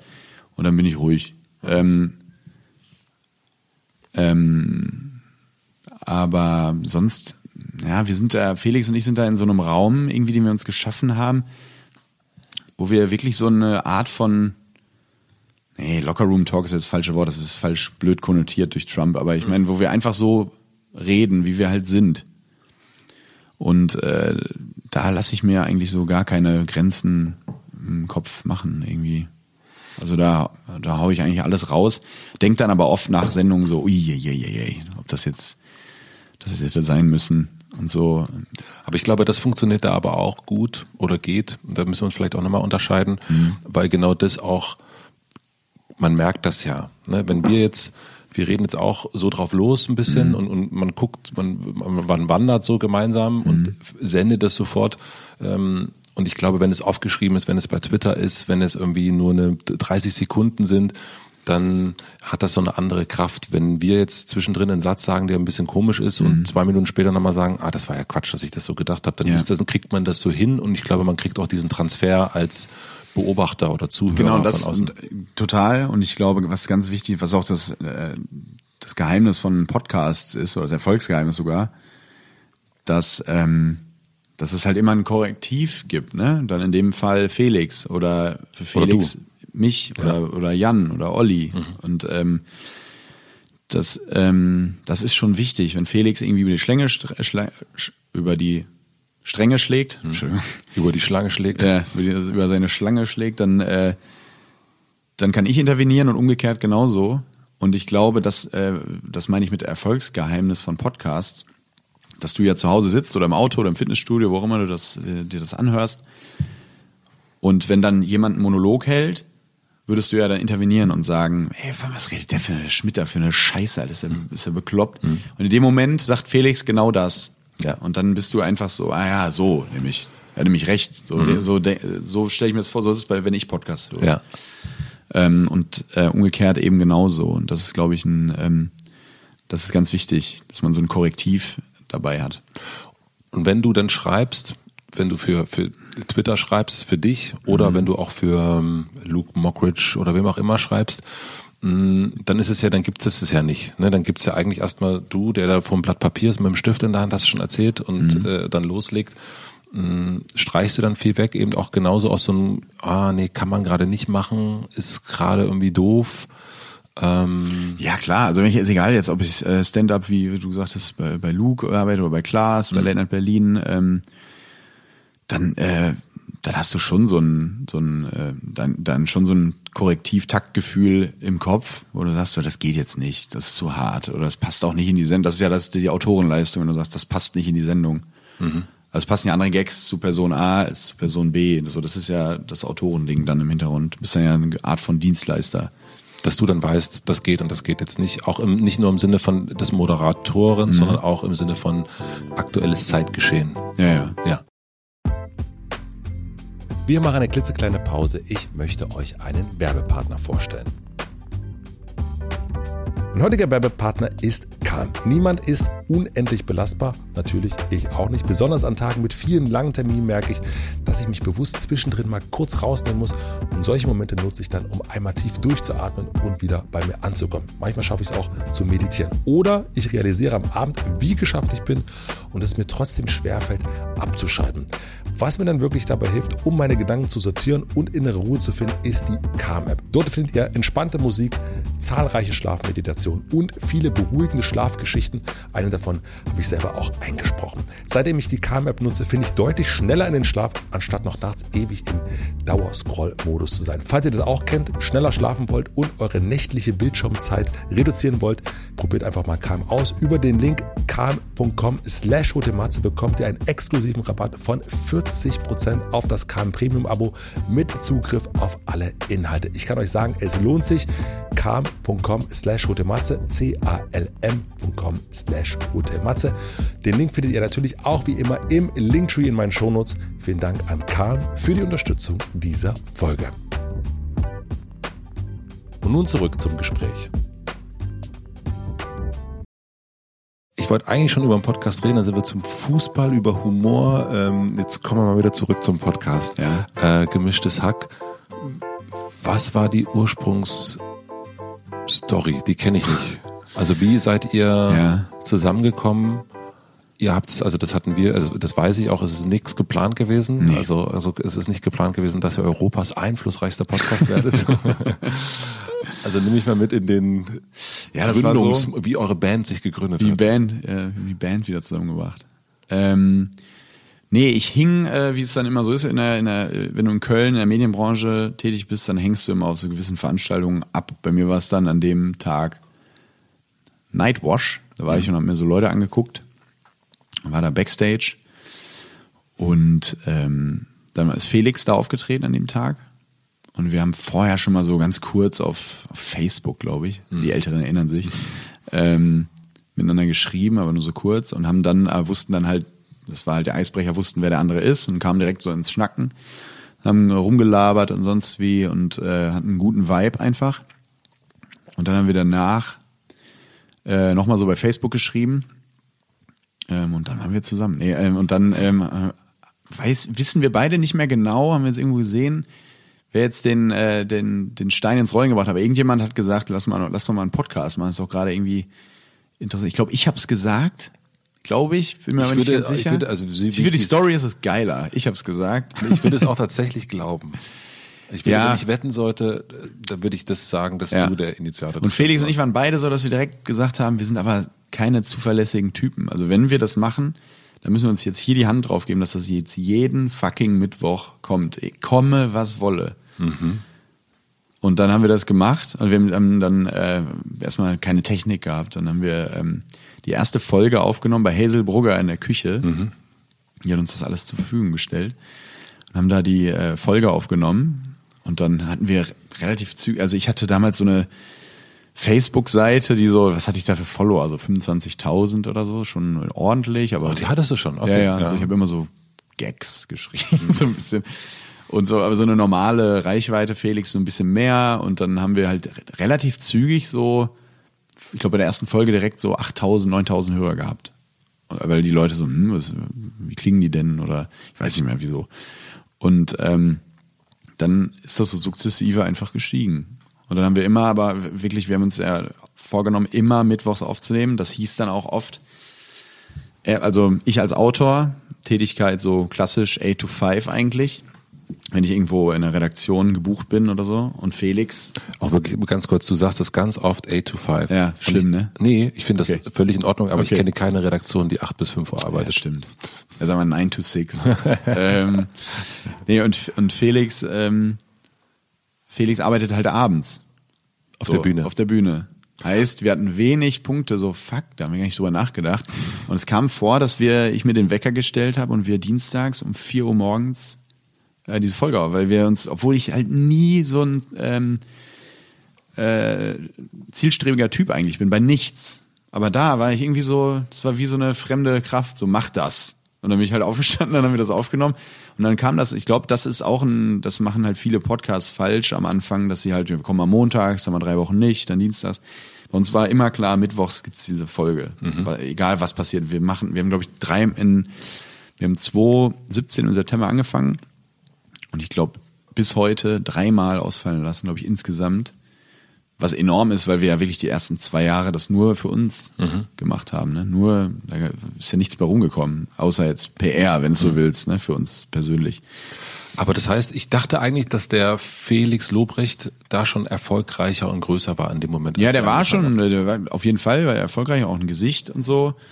Ist auch ein hübscher Kerl. hat. Das muss man, das muss man Ähm, nee, und äh, definitiv. Ja, aber es ist, ich, also war jetzt nicht so groß wie jetzt natürlich. Ne? Also das kam natürlich auch dazu, klar. Nee, weil ich habe das, da habe ich das anders in Erinnerung. Ich dachte, der Ja. wäre schon, das wäre, das wäre schon äh, eine, eine so so ein, also so. Ich hätte das, ich kannte seinen Namen auch schon, ich kannte dich gar nicht. Ja, nee, er war schon ein Ding, Ja. definitiv, klar. Aber jetzt nicht so, dass man äh, jetzt nicht so jeden Tag auf der Straße erkannt, also hat er mir mal erzählt. Du bist, das hast du schon ein paar Mal gesagt, ja auch, auch hier schon so ein bisschen angedeutet, ja eigentlich nicht jemand, der äh, für sich selber auf so Erfolg geschielt hat, also auch nicht auf Rampenlicht, sondern ähm, im Hintergrund und eher ähm, Menschen dabei helfen, lustig zu sein. Und ich habe mich gefragt, wie sich das eigene Bild von Erfolg, auch von Ehrgeiz und auch von dem eigenen Horizont, wie sich das verändert, wenn man plötzlich eben, obwohl man das gar nicht vorhatte, ähm, ich sag's nochmal, Europas einflussreichster Podcast wird. Wie ja, wir sind das- wie die Jungfrau zum Kind, ne? Also ich, meine Idee, also ich hatte, wir hatten ja nie eine Idee, wie dieser Podcast werden sollte und kein, äh, kein Businessplan und kein äh, Erfolgsgeheimnis und so. Dann, dann wissen wir keine Meilensteine, irgend so ein Mist. Sondern es war wirklich einfach so, neben unserem normalen, unserer normalen Tätigkeit als Autor und als Stand-up-Comedian, wäre es doch geil, das war das Einzige, worüber wir mal vorher geredet haben, ist doch eigentlich ein, ähm, ein geiler Cocktail. So jemand von hinten, Backstage, der so in dieser Medienwelt ist zwischen Berlin und Köln und so ein Berliner Stand-Upper, der voll auf der Bühne steht. Ja. Und ich habe diese Transferleistung überhaupt nicht im Kopf gehabt, was ja absolut logisch ist, wenn das immer erfolgreicher wird, dass ich natürlich von alleine irgendwie so nach vorne geschoben Ja. werde, ne? Ist ja klar, aber ich gar nicht drüber nachgedacht. Ich dachte, ich könnte jetzt immer so der im Hintergrund aber das, dann hatten wir halt auch Live-Auftritte, jetzt insgesamt glaube ich fünf hatten wir oder so. Es steht immer überall, wir würden auf Tour gehen. Das finde ich immer sehr äh, prätentiös. So, das ist, wir waren nie auf Tour, wir hatten mal zwei Termine hintereinander, glaube ich. Ähm, nee, und da, also ja, dadurch ist es irgendwie so gekommen. Und ich weiß auch genau, wie das war, dass ich irgendwie, ähm, das ist noch gar nicht lange her, das war zu Anfang 2019, bin ich in Köln durch den Rewe gegangen und musste auf dem Weg von, von Tomate und Gurke bis zur Kasse drei Fotos machen. Und da dachte ich so, okay, warte mal, irgendwas verändert sich hier gerade, was ich nie wollte. Also bin ich ganz ehrlich, das war, ich war nie jemand, der das Licht gesucht hat. Also ich war dafür, also ich hatte ja oft die Möglichkeit, irgendwie in Produktionsfilmen, wenn ich tätig war, zu sagen, ey, darf ich nicht auch mal, darf ich nicht, das war nie mein Ding. Ja.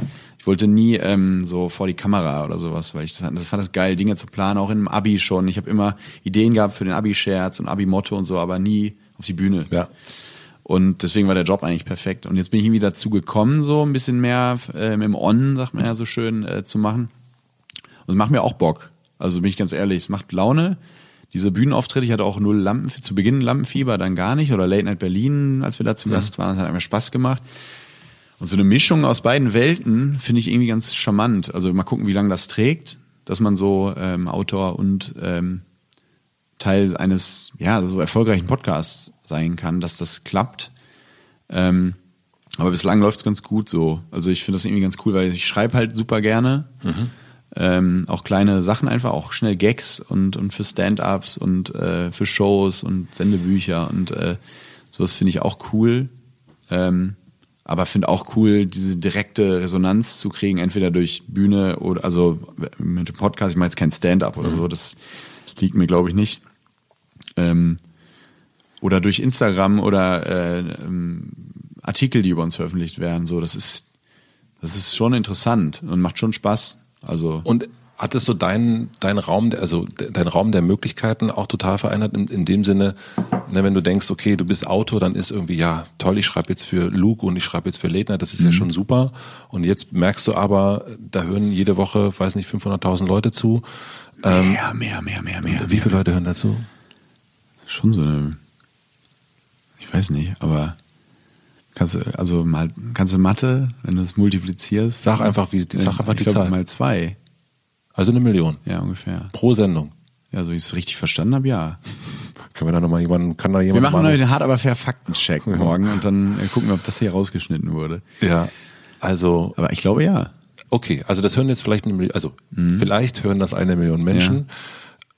Was ja vorher bei den Sachen, die du gemacht hast, also es war ja nicht der Horizont, dass da etwas, was du machst mit deiner Stimme, mit deinem modernen Gesicht, dass das irgendwann mal äh, so viele Menschen hören werden. Aber Ja. ändert das auch den eigenen Ehrgeiz? Also wenn du Nee, ja. wenn du Fußballer bist, du denkst, oh, ich kicke so ein bisschen, plötzlich merkst du so, oh, ich, ich spiele ja plötzlich hier äh, ja, schon Nee, eigentlich gar nicht. Ich, äh, eigentlich gar nicht. Okay. Also ich glaube, das ist, das ist ja, ist einfach eine sehr gesunde Form ähm, des Bekanntwerdens, ist glaube ich so Audio. Ja. Weil du einfach, also wenn ich mir jetzt vorstelle, da ist, ähm, jetzt versuche ich mal zu rechnen, ich nehme irgendwie das Mikro in die Hand und dann stelle ich mir zehnmal das Westfalenstadion in Dortmund vor. Die hören ja alle zu. Ja. Ab dem Moment. Ja. Wenn ich die alle sehen würde, dann würde mir wahrscheinlich äh, den nicht so- Fleck in der Hose. Aber so denke ich dann so, hi Felix, na alles klar, sitzt irgendwo in meiner Küche. Und ich glaube, das ist so ein, da hast du gar nicht so die Muße irgendwie jetzt so, jetzt, jetzt will ich aber den nächsten Schritt, jetzt will ich die große Samstagabendshow oder so, weil das ist ja eine ganz andere, sehr eine kuriose Welt, die da entstanden ist, einfach so, die es auch noch nicht gab vorher, so Podcast. Aber es kommt ja so mit, ne? Du hast also jemand wie Atze, der ist ja auch nicht, hat ja auch nicht angefangen auf einer Bühne, weil er gedacht hat, äh, da, da wird jetzt mal die große, äh, weiß nicht, RTL oder so Show draus und das nicht, sondern das kommt ja dann so alles nach und nach, sind die Sachen, und jetzt ist er, spielt er dann doch in einem großen Stadion Ja. und steht da über äh, mittlerweile 20, 30 Jahre macht Ja. er das jetzt schon. Das habe ich mich bei dir gefragt, ob dann irgendwann so, so anfängt, so einen Ticken weiter zu träumen. Also Ja, träumen nicht. Ich habe auch schon, auch als ich ähm, gar nicht den, den Drang hatte, nach vorne zu gehen, habe ich schon immer gesagt, sag nie, also es ist eine Floskel, aber sag niemals nie. weil du weißt ja nicht, was, was kommt. Ne? Ich finde auch diese Frage, wie, wo siehst du dich in fünf Jahren, ist halt in der Medienbranche halt absurd. Also äh, das kann man ja nicht beantworten. Es geht nicht. Ich kann ja auch nicht, ich weiß ja nicht mal, was ich im Oktober mache. Oder ich weiß nicht mal, was ich im Juli mache. Keine Ahnung. Ähm, deswegen ist das schwierig zu beantworten. Ähm, aber klar, man kriegt schon Bock, so äh, mehr zu machen. Mm, aber nicht dieses so, so Leute, jetzt bin ich auch da, so, so Platzhirschmäßig, so ich habe hier einen Podcast mit einer Million Hören, was glaubt ihr eigentlich? Weil dafür bin ich viel zu sehr von der anderen Seite kommend, von, Ja. als Autor, redaktionell denkend und denk so, ja, das ist eine ganz andere Welt. Hier in einem Fernsehstudio vor Kamera, das ist nochmal was ganz anderes als zu Hause in der Küche halt ein paar Gags zu machen. Das sind, glaube ich, zwei völlig verschiedene Welten. Ähm, Bewegst du dich aber anders? Also wenn du rausgehst, ist du ja, Ja. wenn du bei Rewe bist, ist es jetzt halt, kannst du ja, weißt du ja, so Gurken ist jetzt schwierig. Ähm, ähm, du meinst wegen erkannt werden? also Nee, eigentlich nicht. Also auch optisch, ne? Also es ist so ein bisschen, also sagst du, oh ja, ich kann, also ja, Moment, also wenn ich jetzt Ach so, wenn ich jetzt Foto, wenn mich jetzt jemand ein Foto macht.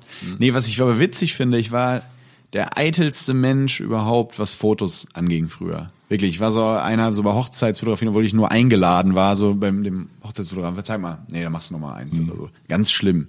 Ganz, ganz schlimm. Lässt auch tief blicken. Ähm, und dann, mittlerweile ist das dann so, dass mir das halt so egal ist, wenn da jemand sein Handy schnell, ich kann mir ein Foto machen, ich- ich will gar nicht wissen, wie viele hässliche Fotos es äh, von mir gibt. Da kriege ich gerade wie Bill Burr so einen Schreianfall. Ja, du wirst auch ähm, rot. Ja, ja, ähm, nee, aber das ist mir völlig wurscht.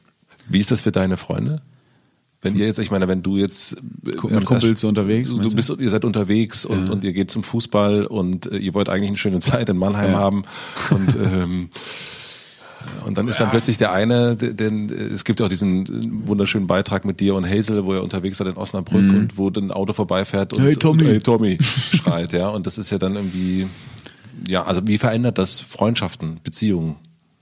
Hm, Ich glaube gar nicht so sehr. Also meine Freunde waren immer so, dass die mich eigentlich, weil ich auch nicht viel andere Sachen kann, die waren auch immer sehr, ähm, haben mich immer sehr dazu getrieben, so mach doch mal jetzt, du musst, also ich bin einer dieser, dieser Kids früher gewesen, wo alle immer gesagt haben, der muss mal irgendwie zum Fernsehen und zum Radio. Ah ja. Ich habe halt schon mit acht immer Leute imitiert und Szenerien beschrieben und so. Meine Eltern so dachten, hey, was ist das denn für ein Was, was ist er? was haben wir da? Töte es. Ähm, Oh Gott, oh Gott, oh nee, Gott. aber nee, ich glaube, das hat sich gar nicht so viel, hat sich gar nicht so viel verändert. Für die ist das cool. Es ist ja auch nicht so, dass ich jetzt hier wie Lady, Gaga durch die Stadt laufe und jeder erkennt mich. Also es ist ja schon noch ähm, extreme, es ist ja so eine Darstellungsform Prominenz. Ne, Es ist ja so Podcast. Das verstehe ich, aber das ist, Die einzigen Leute, die wissen, wie ich aussehe, sind die, die mir gleichzeitig noch bei Instagram folgen. das sind ja aber auch irgendwie, jetzt sage Ja. ich wieder eine falsche Zahl. wenn die Folge online geht. In zwei Jahren, das sind dann auch 500.000. Ja. Nein, aber es ist, also ich hab's dir ja schon gesagt, also bei uns waren heute, äh, die Damen waren Ja. erfreut, dass äh, der Tommy Schmidt heute vorbeikommt. So, das will ich hören. Ja, also deswegen, also für dich, mir ging es ja eher um den Blick der, der anderen. Also so Nee, ist, glaube ich, relativ entspannt. Ja. Es ist aber wirklich nicht so wild. okay. Und das, was ich auch sagen wollte mit Darstellungsformen, Bekanntheit, dass die Leute, die mich ansprechen, mir auch wohlgesonnen sind. Ne? Also da kommen halt Leute, die sagen, ey Tommy, finde ich geil, was du machst. Es kommen auch ganz viele, die überhaupt gar keine Fotos machen wollen. Die wollen einfach nur Sagen. kurz das sagen. Wenn du dann aber jetzt plötzlich den Schritt rauswagst und auch an anderen, da sind wir wieder Darstellungsformen, Fernsehen, sonst wie, dann kommen halt auch mal Leute und eine Zuschrift von Leuten, die ich halt kacke finden. Ja. Das kenne ich noch gar nicht. Du wolltest diesen Erfolg ja eigentlich nicht, ne? Also auch ihr beiden habt es ja nicht angefangen, um eine Million Menschen äh, zu haben. Jetzt habt ihr das. Und hast du auch wieder, gibt es eine Angst, das wieder zu verlieren? Nee, jetzt wo es läuft, denke ich auf keinen Fall. Ich weiß aber nicht, ich bin jetzt auch nicht naiv. Ich weiß nicht, wie es ist, wenn es abebbt. Keine Ahnung. Also ich bin aber auch nicht naiv, weil ich, ich weiß halt, es kommen ja auch wieder, gerade in dieser schnelllebigen Zeit, in zwei Jahren sind da, oder vielleicht noch früher, zwei noch freshere Mädels oder Jungs, die das machen. Und das ist auch gut so, weil so ist das halt. Ne? So ist der Lauf der Dinge. Also ich mache mir auch nichts vor und denke, jetzt, ich bin jetzt Podcaster. Ich finde das eh unangenehm, das zu sagen. Das Podcast was- ist wirklich ganz oder? komisch, super unangenehm. Das ja. ist auch, ich, ich habe da echt Probleme Podcaster, mit, dass also. ich damit so den Schritt rausgewagt, nicht gewagt, sondern ähm, gar nicht bewusst, sondern irgendwie so rausgetrieben wurde durch den Podcast, weil jetzt bist du halt so Podcaster. Das ist so wie YouTuber, so das ist hat was, hat so ein Geschmäckle. Also ich, also so, das, das, also ich will nicht sagen, ich schäme mich dafür, aber es klingt halt echt merkwürdig, Da habe ich neulich der Elf Freunde ein Interview gegeben und im Teaser stand dann, wir trafen Podcast-Guru Tommy Schmidt. Ja.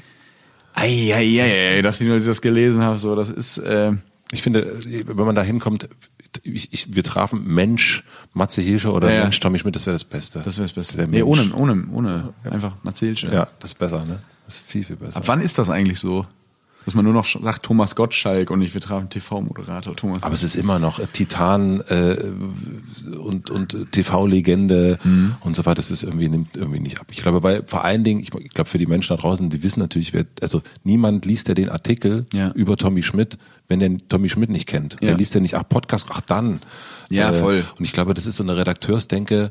Man muss die Leute ja mitnehmen. Man muss alle abholen. Man muss da, alle abholen. Genau. Und ich glaube, das ist natürlich völliger. Also niemand denkt ähm, wenn er gemischtes Hack hört, die beiden Podcast-Gurus, sondern oh äh, äh, Tommy und Felix und und und das das ist es dann ja, auch. Ich glaube, also das ist dann auch gut. Aber warum ist das so? Warum warum ist man wohl so, dass man sich da so das nicht so gern hört? Weil das ist ja eigentlich eine ganz normale Sendung. Ich glaube, das wenn ich jetzt Radiomoderator würde ich das so in die Welt rausschreien, wahrscheinlich.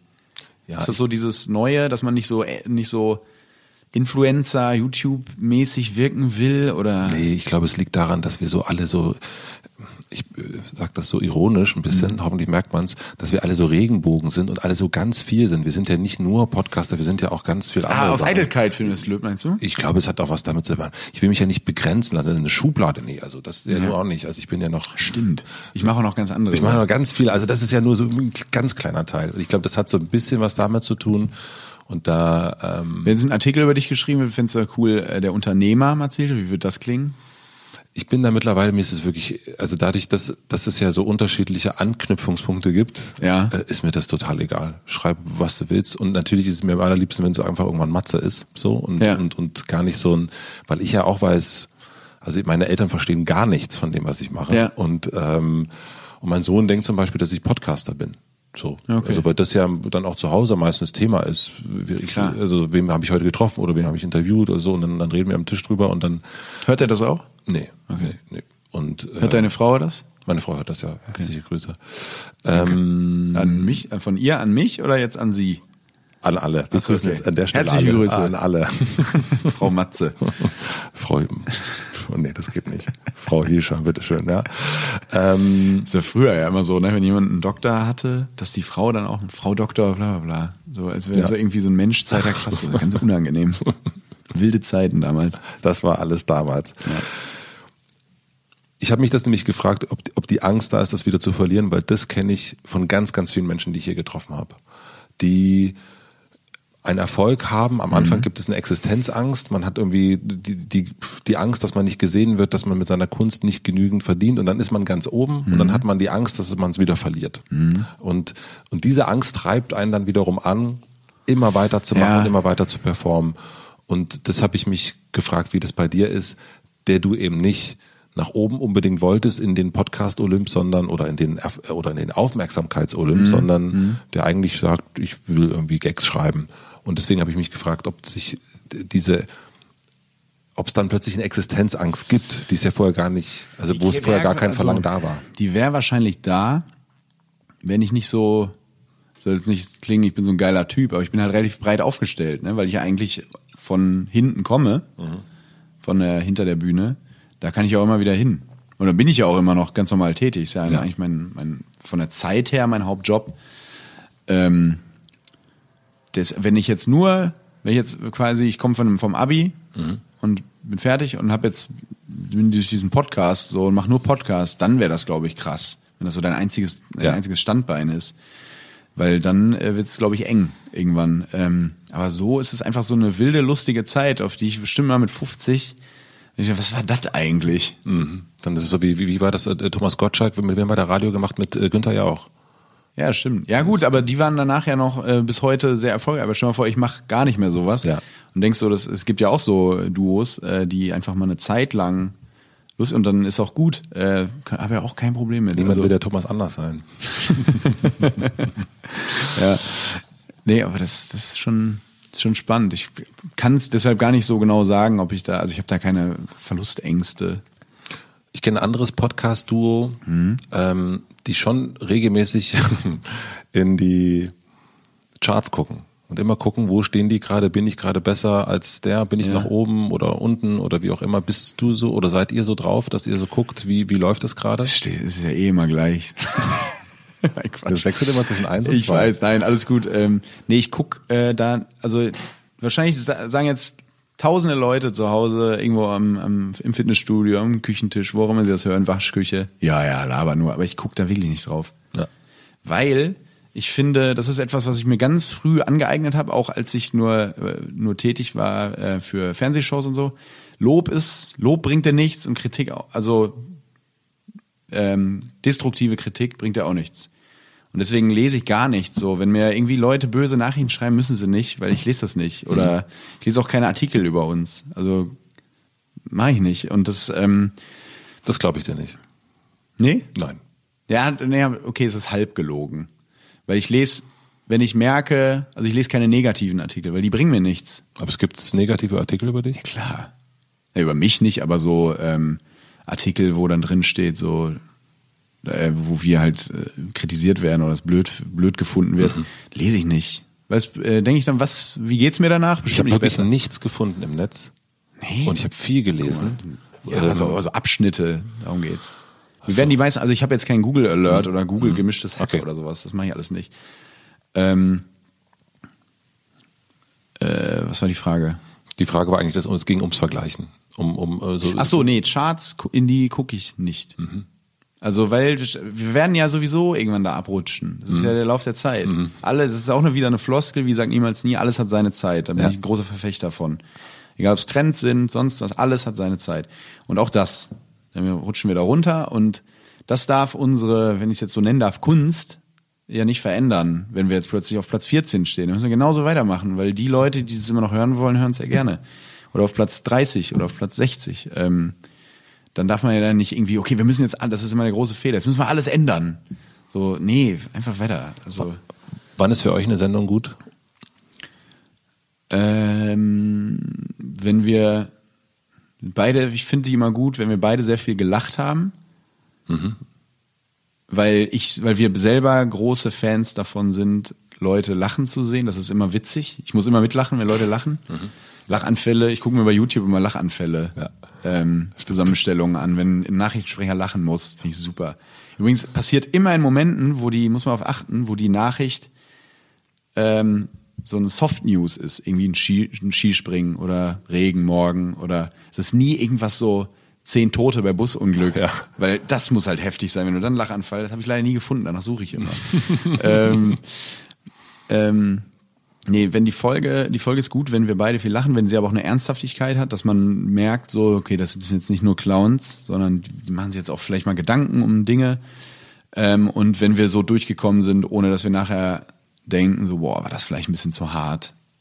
Sondern dass einfach alles ganz smooth durchgeht und das ist ja der Vorteil von Instagram und Twitter und so, dass du halt auch, die Folge geht um 0 Uhr online, Dienstag auf Mittwochnacht und ich habe um um 1 Uhr die ersten Kritiken liegen da, ähm, die ich mir dann aber meistens, wie gesagt, eigentlich nicht durchlese.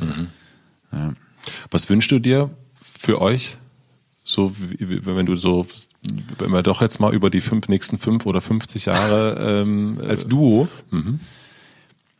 Ähm, ich glaube, für uns ist erstmal äh, wichtig, dass wir als Duo im, im Podcast ähm, irgendwie auch, wenn das Mikrofon aus ist, uns mögen, uns schätzen und irgendwie auch Freunde sind. Ähm, dass das nicht so eine, so eine Zweckgemeinschaft ist, da habe ich großen Angst, äh, große Angst vor. Hatte ich immer, aber jetzt kenne ich Felix ja sehr gut, das wird nicht passieren, weil wir halt Leute sind beide, die bei der kleinsten Unstimmigkeit sofort ansprechen, also Kommunikationsfans total, sprechen alles an, sobald irgendwie, aber auch direkt, so, das war scheiße von dir, mach das nicht nochmal oder umgekehrt. Das ist schon, das äh, ist schon da, das ist mir wichtig. Und was mir auch wichtig ist, äh, bin ich ganz ehrlich, dass wir nicht nur, das ist, glaube ich, für ihn auch als Stand-Upper äh, wichtig und dass wir nicht nur als Duo ja, gesehen werden, sondern wir sind halt nur, wir treten ja eigentlich auch nur innerhalb dieses Podcasts. Also wir haben natürlich, ja logisch, viele Anfragen für Dinge, die wir zu zweit machen. Und das minimieren wir halt total. Weil wir da nicht irgendwie so, dass nie die Frage kommt, wenn Felix irgendwo zu Gast ist, wo ist denn der andere? Ja. Oder weil da haben wir beide so ein bisschen Manschetten und vorher noch keinen Bock. du hast angefangen zu schreiben, eigentlich im Internet, bei Twitter, äh, Facebook hast du so Gags geschrieben Ja. und dann wurdest du von jemand, also von, von Mickey Beisenherz zum Beispiel, die, die gesagt, hier, mach das doch mal professionell. Ja, das war was ist ganz kurios gelaufen. Ich war ähm, 2010 während meines Bachelorstudiums in Köln. Mhm. Gab so eine so ein Semester, wo wir ähm, Praktika machen mussten. Ich habe das gesplittet in drei Monate Center TV, so ein Kölner Regionalsender und drei Monate tatsächlich ähm, RTL explosiv. Mhm. Da war ich, also nicht exklusiv, nicht mhm. Promis, sondern plosiv, mhm. wo irgendwie so Wale explodieren ja. oder sowas. Ähm, oder die größten Brüste der Welt zu sehen sind. Das ist halt diesen Quatsch. Mhm. So, da war ich Praktikant und dann haben wir einen Beitrag gemacht über damals Jimmy Breuer, mhm. Lutz van der Horst, ja. äh, Heute Show, ähm, Heute Show, es gehört zum Heute Show Ensemble. Der war damals Jimmy Breuer, ein Comedian, der absichtlich unlustig ist. Zu der Zeit total progressiv, äh, lief bei 1 Live.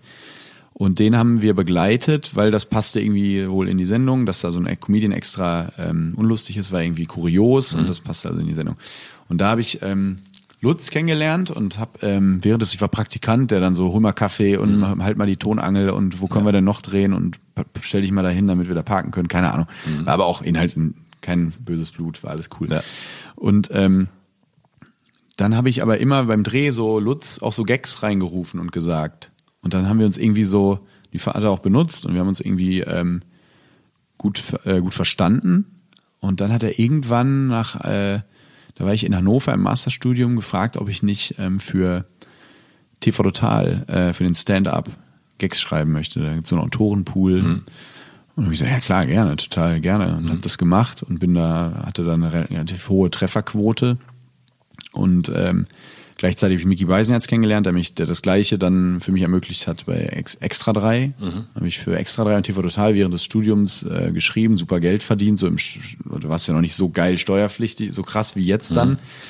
Ähm, und es war super tolle Zeit. Und dann ähm, hatte Miki eine Anfrage in Köln und hat mich, äh, hatte keine Zeit und hat mich dann empfohlen. Und dann äh, dachte ich, was gar nicht so zu mir passt, bin ich Hals über Kopf wirklich aus Hannover ähm, wieder zurück nach Köln und habe da da in Niedersachsen meine Zelte abgebrochen und äh, vor der bevor ich die Masterarbeit geschrieben mhm. habe und habe dann gesagt jetzt bin ich Fernsehautor hat ja irgendwie auch geklappt kurioserweise so bin ich da reingeraten das ist so die Kurzfassung da waren auch viele andere die mir auch irgendwie geholfen haben und äh, den ich, äh, die immer ein offenes Ohr für mich hatten bei, bei gewissen Themen, aber die wissen auch alle, wer gemeint ist, aber muss jetzt nicht alle erwähnen. Was ich daran auch toll finde, also ich kenne das, ich, Micky war ja auch schon hier zu Gast und, mhm. und Atze und so, und ich kenne diese Szene, also diese Autorenszene für, mhm. für Comedy, ich kenne die als super kollegial. Also dass Total. so Leute sich gegenseitig wo reinholen. Vor allem Micky ist halt, ähm, Micky ist halt wirklich einer der nettesten Menschen, die ich in dieser Branche kennengelernt habe. Mhm. Wirklich, der ist äh, so gönnerhaft. Ähm, und trotzdem konnte ich super über die Jerks-Folge lachen. mit Christian Ulm, ich großer Ulm-Fan bin. Ja. Ähm, übrigens sehr gut beobachtet teilweise. Nein, aber äh, nee, aber Mickey ist einfach wirklich so ein lustiger und netter Mensch und jeder, der ihn trifft, weiß es, sieht das ähnlich, glaube ich. Aber und, ich, und er gönnt total. Die, ich finde aber diese ganze Comedy, äh, also diese Autorenszene so, nicht nur ja. Mickey, sondern auch äh, an sich, ich kenne immer wieder Leute, die sagen, die haben mir jemand anders reingeholt und ja. geholfen und so weiter. Also da gibt's scheinbar nicht diese Angst, dass man so, äh, dass die Gags des, des Neuen dann irgendwie besser sind. Woran liegt es? Äh, es liegt erstmal daran, dass es kein richtiges Haifischbecken ist. Mhm. Es gibt nicht viele, mhm. weil das so ein, äh, so ein Job ist, der so ein bisschen, das ist fast, fast schon fast, fast von Ghostwriter in Deutschland, ja. weil die Leute, die Gesellschaft kennt diesen Job nicht. Ja. Wenn ich jetzt bei meinen Eltern auf einer Party bin und sage, was ich mache, denken die alle, wie, die schreiben das alle nicht selbst? Mhm. In Amerika weiß jeder, wenn Jimmy Fallon eine Sendung hat, sind da 15 Autoren und bei Conan genauso und bei Colbert genauso und das ist eine Teamleistung, aber ein, einer von allen macht so 70 Prozent, nämlich Moderatorin oder Moderator und äh, steht dafür gerade, bringt seine Funny Bones mit, bringt natürlich extrem viel selbst auch mit ein, weil einfach das Talent da ist. So, und das ist dann so, ähnlich wie wenn man es jetzt so Formel 1, ich vergleiche es mal mit Formel 1. Da gibt es ja. einen Fahrer, der die Leistung bringt, der das Talent hat, der super ist oder die. Mhm. Und dann gibt's aber auch eine Konstrukteursweltmeisterschaft. Mhm. Die kriegen halt auch den Preis und die werden, die, die machen den Boxenstopp und mhm. die bauen das Auto. So und ähm, und in Deutschland ist oft so verklärt, dass ähm, also in Deutschland, wir sind halt so ein Schubladenland. Ne? Wir denken dann so, der schreibt das sich selbst, also ist ja nicht lustig. So, das stimmt ja nicht. Sondern es ist ja oft auch einfach eine, eine Zeitfrage auf auch so eine, du kannst ja nicht eine Sendung alleine vorbereiten. Jeder, der mal beim Fernsehen reingeschnuppert, weiß ja, was da, Ja. Wenn im, im Oktober eine Fernsehsendung läuft, wird die ab Mai geplant. So, und das ist einfach, das, ähm, da ist Deutschland, glaube ich, braucht äh, da in der, in der Medienöffentlichkeit oder in der Gesellschaft braucht da noch so ein bisschen Nachhilfe einfach. Und die wissen da, glaube ich, noch nicht so Bescheid. Und ähnlich, deswegen gibt's da auch einfach in diesem Berufsfeld noch nicht so viele Leute, die diesen Job machen. Es ist kein großes, e- egal in welcher Sendung du bist, auch, ähm, auch so völlig diametrale Sendungen, wo du denkst, so, das ist ja jetzt aber sehr Köln-Comedy und das ist aber progressiv Berlin, das sind oft die gleichen Autoren. Ja. Das Wissen, das, äh, das finde ich mal geil, wenn er auf Twitter so steht, boah, die Sendung ist scheiße und die geil und du weißt, im Hintergrund Sind die Leute. sind die oft die gleichen Leute oder extreme Überschneidungen. Ähm, weil das ist einfach fucking Entertainment. So mehr ist das nicht. Wir machen eine klitzekleine Werbeunterbrechung. Mein heutiger Werbepartner ist Moulin Rouge, das Musical. Sicher habt ihr schon mal von dem berühmten Nachtclub Moulin Rouge in Paris gehört. Dazu gibt es exklusiv in Köln ein spektakuläres Musical, das im Jahr 1899 spielt und auf dem gleichnamigen Oscar-prämierten Film von Baz Luhrmann basiert. Nicht nur der Film, sondern auch das Musical konnte schon zahlreiche Zuschauerinnen und Zuschauer begeistern und gilt deswegen als das aktuell erfolgreichste Musical in Deutschland. Es hat sogar schon 10 Tony Awards abgestaubt. Falls ihr nicht wisst, was die Tony Awards sind, ich wusste das auch nicht. Es handelt sich dabei um den wichtigsten Theater- und Musicalpreis, also quasi vergleichbar mit dem Oscar in dieser Kategorie. Sollte man sich also nicht entgehen lassen, das Musical. Wenn ihr nun Lust habt auf große Emotionen und einen Soundtrack quer durch die Popmusikgeschichte, solltet ihr euch ein Ticket sichern. Das gibt es bereits ab 59,90 Euro und den Link findet ihr natürlich wie immer in meinem Linktree in den Shownotes. Vielen Dank an Moulin Rouge, das Musical, für die Unterstützung dieser Folge. Und nun zurück zum Gespräch.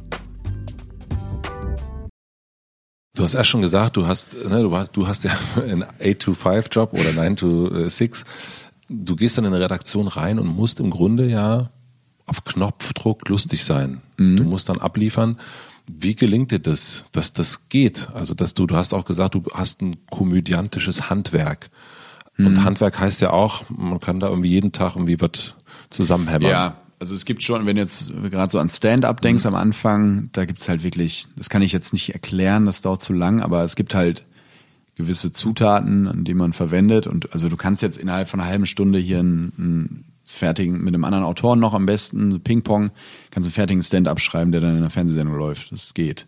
Ist oh, das also, ein- dass du Witze quasi baust mit Dingen, legst, holst dir eine Zeitung dazu und dann baust du die. Ähm, aber so Stand-up, also ich meine jetzt nicht von einer Late-Night-Show, sondern ein Comedy-Programm, Ja. Also wie Felix das auf der Bühne macht. Genau, das erfordert natürlich viel mehr. Also da brauchst du ja erstmal einen, ähm, einen Künstler oder eine Künstlerin, die jetzt so auch Funny Bones hat, die witzig ist, der man gern zuhört. Was mag heißt Funny Bones? Was bedeutet Funny das? Bones ist, ähm, wenn jemand einfach von Grund auf, äh, ganz einfach sagen, wenn jemand von Grund auf lustig ist. So Typen wie Will Ferrell, Bastian Pastewka, Hazelbrugger. Olli Schulz, solche Mhm. Leute, die einfach so von sich aus, guckst die an und musst irgendwie lachen. Ja. Das ist Funny Bones. Ähm, es gibt halt Leute, die Geschichten Also so wie lustig so, er- wie so schon, schon so ge schon genau. geboren. Okay. Genau, es gibt Leute, die erzählen lustige Geschichten und es gibt Leute, die erzählen Geschichten lustig. Oh. So, also du machst, ähm, das ist halt, das, Super. Mhm. das ist was, was du hast oder nicht. Aber es gibt auch Leute, die einfach durchs Handwerk wahnsinnig gute Stand-Upper dann werden. Ähm, die aber gar nicht so, wenn die auf einer Party sind, wird man jetzt nicht drüber lachen. Ja. So irgendwelche introvertierten Stand-Upper aus Amerika zum Beispiel. Was ich am amerikanischen Stand-Up halt auch mag, ist ähm, nicht diese Sucht nach Applaus, sondern da geht jemand eine Stunde, eine knappe Stunde auf die Bühne, erzählt was, auch mit Haltung vielleicht. Vielleicht wird sogar nur am Anfang, wenn er auf die Bühne kommt und am Ende, wenn er geht, geklatscht und dazwischen wird gelacht und nachgedacht und ach ja gesagt. Ähm, und dann ist auch gut. Und in Deutschland ist halt viel so bam, bam, bam, bam, bam, Comedy, Comedy, Comedy. Ist okay, aber es ist halt, das mag ich gerne am Amerikanischen. So, dass man auch so Leuten einfach wie ein, jeder kennt das, man hört, ist eigentlich auf einer trockenen Veranstaltung, wo jemand einen Vortrag hält und wenn da wer ein bisschen amüsant gespickt ist, dann hört man dem Menschen einfach gerne zu. Ja. Und so kann für mich Comedy auch sein oder Stand-up, dass du jemanden einfach, der erzählt dir was und das ist irgendwie auch eine Form von Stand-up. Dann ähm, das muss nicht irgendwie die krasse Alltagsbeobachtung sein. Kennt ihr das? Wenn also das, Das ist aber heißt- auch gut. Also Das heißt, du kannst aber wirklich durch dein Handwerk jeden Tag auch lustig sein. Das heißt, du gehst Ich versuch's. Also Ja. das, ich scheiter sehr oft. Ähm, Jerry Seinfeld hat mal gesagt, Leute, die in der Comedy-Branche arbeiten, die scheitern halt in, ähm, in sieben von zehn Fällen, aber die drei siehst du dann halt. Ja. Und so ist es auch. Also klar habe ich auch manchmal Angst vorm weißen Papier und denke so, ich äh, irgendwann klingelt jemand und sagt, wir, wir haben rausgefunden, du kannst gar nichts und steht vor der Tür und sagt, du bist ein Riesenhochstapler. Aber das gehört irgendwie auch, das ist so die Angst, die ich im Nacken habe, die mich antreibt. So dieses so, wieder neues Projekt, neues Papier. Mal gucken, ob ich es wirklich kann. Und äh, das finde ich aber irgendwie geil. Das, das macht mir Spaß. Aber klar, ich scheitere oft genug. Oft genug ist das einfach Mist, was ich mache. Und äh, aber die guten Sachen, die bleiben dann halt vielleicht hängen und die können dann veröffentlicht werden, durch welche Wege auch immer. Du hast neulich ein Foto gepostet, da äh, sieht man eine Tageszeitung, eine Tasse Kaffee und du hast so geschrieben, ja, das ist deine Lieblingsbeschäftigung, Ja. äh, da zu sitzen, Zeitung zu lesen, Kaffee zu trinken und Leute Ich beobachten. liebe das. Das könnte ich den ganzen Tag machen. Ja, aber Ist auch ähm, creepy. Nee, ist gar nicht creepy, sondern es ist eher so, dass ich denke, dass ich ja, äh, wir, Ja. wir suchen ja, haben ja schon eine Weile versucht, hier zusammenzukommen in irgendeiner Form. ähm, Und das war immer, ähm, das war interessant. Äh, ich, deswegen liebe ich es auch, die Anfragen selber zu stellen, weil man schon ganz oft merkt, okay, wie Tickt der? Wie, wie tickt der? Ah, okay. Weil ähm, wie tick ich? na, du, du bist beschäftigt.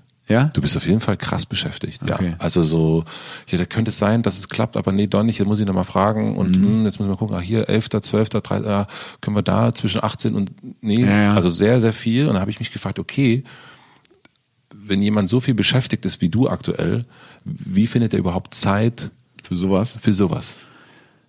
Ja, das nehme ich, die Zeit ist auch viel zu selten. Also ich bin jetzt, äh, diesmal bin ich relativ smooth ins Jahr gestartet, absichtlich. Habe mir so ein bisschen Freiräume geschaffen. Ich glaube, dass wir jetzt auch Terminschwierigkeiten war auch oft auch aus geografischen Gründen einfach, Berlin, Köln. Ähm, aber ich nehme mir die Zeit schon, weil ich auch einfach ähm, mir trotz, obwohl wir so ein absurd oder ich in so einer absurden und antizyklischen Welt arbeite, versuche ich mir trotzdem sowas wie ein Wochenende beizubehalten. Samstag und Sonntag ist frei. Und äh, damit ich einfach so mit meinen Leuten ein ganz normales Freizeitleben auch so führen kann. Ähm, und da mache ich das dann schon so. Ich kann mir nichts Besseres vorstellen, als wirklich sonntags zu frühstücken, dann ins Café und den ganzen Tag da abzuhängen. Leider kann ich nicht so viel Kaffee trinken, das ärgert mich immer. Da muss ich mal umswitchen auf so Alibi-Getränke, so Apfelschorle oder so, was man nie trinken würde normalerweise.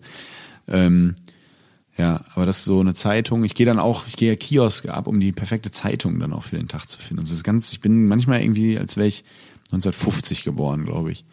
Ich wäre auch gern Raucher, aber ich krieg's nicht hin. Also nee, nee, ich krieg's nicht hin, das ist mir einfach zu ungesund. Das wäre für deine Stimme aber auch wirklich wahnsinnig gut, wenn du jetzt noch rauchen würdest. Ja, ja. dass das, äh, Ja, aber Rauchen ist, also ich, mir fehlt das total. Also mir fehlt, wenn ich schreibe am Laptop, so äh, total, so dieser Blau, ich kann das total verstehen, dass Stuckrad Barre oder Schirach oder solche Leute mittlerweile auch ihre, ihre äh, Bücher so nennen. Bücher so nennen. Ähm, ja, Kaffee und Zigaretten, genau. Ja, ähm, ja dass, dass die so viel rauchen. Also ich, ich oder ich finde das super, aber ich kann's, ich finde, das gehört auch irgendwie dazu zu so einem Lifestyle. Das, oder das ist zumindest von meinem Bild. So Also Kaffee, dir die- Zigarette, Zeitung, das finde ich halt geil, aber die Zigarette, das kriege ich nicht hin, weil Aber du, ja, du nimmst dir die Zeit. Halt, ne? Du nimmst dir die Zeit also. Ja, voll. Ja, also du, das ist so quasi Teil des. Hat sich deine Wahrnehmung verändert, wenn du gerufen wirst als ähm, als Autor? Dann hast du ja mittlerweile dann eben auch den Ruf, dass du selber, dass, dass du gut bist, weil du hast auch einen sehr sehr erfolgreichen Podcast. Merkst du da einen anderen, eine andere Erwartungshaltung? Äh, das, das nicht, aber ich merke, dass sich meine Figur halt so, wenn ich ihn von außen betrachte, so ein bisschen verändert, weil ich war ja sonst einfach immer in Anführungszeichen der Autor für Dinge. Und jetzt bin ich halt selber manchmal auf der Bühne oder hab so Inter gebe Interviews oder sowas und kann dann bei gewissen Dingen plötzlich mitreden. Das ist mir so aufgefallen, wenn ich mich so von außen betrachte. Nee, du bist bei Late Night Berlin als Autor Genau, und, und gehst halt aber plötzlich dann aber auch zu Gast. Genau, war dann Ja. auch zu Gast. Ja. Und musst du irgendwas machen, damit jetzt niemand denkt, ja, alles alles entspannt weiterhin? Ähm, quasi, du meinst, dass ich sage, ich bin I'm still Jenny from the block. Naja, es ist ja so, also wenn du jetzt, also äh, es ist ja gefühlt so, dass du eigentlich ähm, äh, ohne die Autoren jetzt klein zu reden, ist ja so, dass ihr spielt eigentlich eine andere, das ist ja eine andere Liga. Du, das ist oder eine, ja, also da ist plötzlich, da kommt ähm, be bewiesenermaßen der ein Million äh, Podcaster. das ist ja eine, das ist ja allein schon, wenn man das mal mit Quoten vergleicht im Fernsehen, schon eine richtige Ansage. Ja, das ist manchmal verrückt. Genau, und das ist ja unter Umständen ja so, dass dein Podcast mehr Leute hören als das, was du produzierst. So, Ja, also ja. für andere Leute. Und dann In ist es ja Zahlen ist das ja wirklich so. Das ist kurios. Aber es ist ja auch Audio, ne? Ich glaube, Audio ist nochmal speziell. Ja, aber es ist, also ich weiß gar nicht, wie viele Leute jetzt Late Night Berlin gucken, aber Mhm. es ist äh, am Ende, äh, es ist ja crazy auch, was was da. Deswegen total. meine ich, das ist, da kommt ja dann gefühlt irgendwie, was ist ein großer Fußballer? Ähm, Cristiano Ronaldo. Ronaldo kommt jetzt rein und und macht ein paar. Nee, Gags. ich will mich nicht mit Ronaldo. Nein, Also, okay, aber du weißt, was ich meine. Es ist irgendwie, es schafft ja, es ist ja eine unterschiedliche. Ja, aber trotzdem gibt's, ähm, es gibt, das ist- sind aber zwei Welten. Es gibt wesentlich bessere Autoren als mich. So finde ich. Finde ich jetzt. Ja. Also viele kennengelernt, ähm, äh, die einfach in ihren, egal ob es, also es gibt halt Genies darin, sich Spiele auszudenken, es gibt Genies darin, sich Matzen auszudenken, Stand-up ähm, zu machen und so. Und es gibt in all diesen Metiers gibt es so richtige, so Koryphäen, finde ich. Und da gibt's wesentlich, ähm, da würde ich jetzt, es wäre so anmaßend, dann von mir zu glauben, so, ey, ich bin da, ich bin, nur weil ich jetzt einen erfolgreichen Podcast habe, bin ich auch ein besserer Autor. Das ist auf keinen Fall so. Nee, nee, das ist, ich glaube auch nicht, du bist auch nicht der Typ dafür, dass du das sagen würdest. Es geht eher um die, um die, äh, mir ging es um diese Betrachtungsweise. Auch Ach du so. merkst, dass das ähm, deine mh, da- über deine Gags, die werden schneller genommen vielleicht. weil man Nee, denkt, nee, nee, nee, nee. Tommy, ach ja, ja gut, der wird's ja wissen. Also ich glaube nicht. okay. Das müssten jetzt andere Autoren, die sagen, mit dem, mit dem Messer in der Tasche, dieser Wichser, der muss endlich muss der mal weg. Der muss- der ähm, weg. Nee, also den Eindruck habe ich überhaupt nicht. Den Eindruck habe ich überhaupt nicht. Das sind wirklich zwei Welten. Irgendwie. Wir hatten es ja ganz am Anfang schon, äh, 31, äh, du, so ein bisschen Sinnfrage, wie geht's jetzt weiter? Du hast mal geäußert, dass du gerne ein Buch schreiben würdest, Mhm. dass du so eine, aber eher einen Roman schreiben würdest. Wie, wie steht's damit? Also wie weit bist du mit dem, also weil es ist ja eigentlich jetzt so der nächste Schritt, ne? Also jetzt Ja. das Podcast-Duo, ähm, dann äh, die Autoren und jetzt aber zu gucken, wa- was ist so der eigene, ähm, und ich fand das, fand, dachte, ach super, wenn er ein Buch schreibt, das ist ja toll. Das ist ja was, also, weil ich kann mir auch nicht vorstellen, dass du plötzlich in der irgendeiner Arena stehst und sagst, Nee. hallo. Nee, darauf habt ihr alle nicht gewartet. Ja, ähm, ja ich habe total Bock drauf weiterhin und ich muss jetzt einfach mal wirklich mir, das ist so dieses, ich bin halt so aufgewachsen, man arbeitet und dann gibt's Geld dafür, man arbeitet montags bis freitags, Wochenende ist frei und, und so. Und diese Denke, die hast du halt so drin, ähm, diese Denke hast du halt ähm, so äh, drin, dass es irgendwie, äh, jetzt habe ich den Faden verloren. Wir haben gerade ein Zeichen von draußen gekriegt, dass wir langsam aufhören müssen. Ja, ja. Ähm, das ist eine das ist Unverschämtheit. eine Unverschämtheit. Es ging um die, äh, um, um das Buchschreiben. Buchschreiben, genau. Dass ich mir einfach die Zeit nehme zu sagen, ich, äh, dann lebe ich jetzt halt irgendwie antizyklisch im Vergleich zur, zur Anführungs, nochmal Anführungszeichen, normalen Gesellschaft und nehme jetzt einfach mal zwei, drei Monate Zeit und spreche vorher mit einem Verlag, wie auch immer, und dann schreibe ich mal was. Dieser Mut fehlt mir irgendwie so ein bisschen. Ähm, Wow. ähm, das zu, also quasi zu sagen, nee, ich sag jetzt diese Engagements hier ab, weil jetzt muss ich mal an diesen Traum denken, den ich mir erfülle. Aber ich glaube, es ging, also ich habe mit vielen Autoren gesprochen, die alle sagen, sie haben, die hegen die, oder hegten diesen Wunsch über fünf, sechs Jahre und dann haben sie es irgendwann gemacht. Und bei mir ist das ja erst gereift, so vor anderthalb Jahren ungefähr. Deswegen nehme ich mir da auch die Zeit und denke so, ähm, ich habe auch eine Geschichte im Kopf jetzt schon, ähm, aber die ist noch nicht so ausgereift. Da muss ich schon noch was, da brauche ich brauche noch Fundament so ein bisschen. Aber ich muss mich einfach mal hinsetzen. Und hast du dann Angst, dass du, mh, dass dich danach niemand mehr anruft als Autor, wenn du jetzt zwei Monate weg bist? Oder was Nee, ist das? das, das gar nicht. Ich weiß auch nicht. Ich, hab, ich bin manchmal einfach ein sehr phlegmatischer Mensch, wie eingangs mit den Apps. Es Ja. ergibt keinen Sinn, warum Ja. ich kein PayPal habe. Ja. Also sei denn, ich bin ja so ein Datenschutztyp, bin ich aber überhaupt nicht. Mhm. Äh, ich kann hier gleich mal live meine Handynummer sagen, das interessiert mich nicht. Aber Mach mal. Nein. nee, aber ähm, das, es gibt gewisse Dinge so wie in meinem Verhalten, die ergeben keinen Sinn. Und genau wie das alle sagen oder viele reden auf mich ein, schreibt doch ein Buch. Ich selbst sag, schreib ein Buch. Ich habe gerade die Zeit, aber irgendwie die Muße fehlt mir gerade noch und äh, nicht die Muse, sondern die Muße und muss da mir das jetzt freiräumen. Und das ist jetzt aber auch das nächste Ding. Das ist so wie so ein Typ, der sagt, ich muss jetzt mal meine Garage aufräumen. Das wird irgendwann passieren, aber jetzt gerade noch nicht. also in den, vielleicht in den nächsten, im nächsten Monat. Ich glaube, ich brauche so einen Schreibwahn. Das ist auch so ein, ist auch so, wie ist das bei dir? Kannst du gut tagsüber oder wie strukturierst du deine Arbeit, wenn du kreativ arbeitest? Also kannst du sagen, ich stehe auf und dann geht's los? Ja. Ja, das darf ich Nee, also ich habe nee, ich hab immer schon früh, dass ich so meine, ich habe schon meine Morgenroutinen, die ich brauche. Aber ich Wie hab, sieht die aus? Kaffee.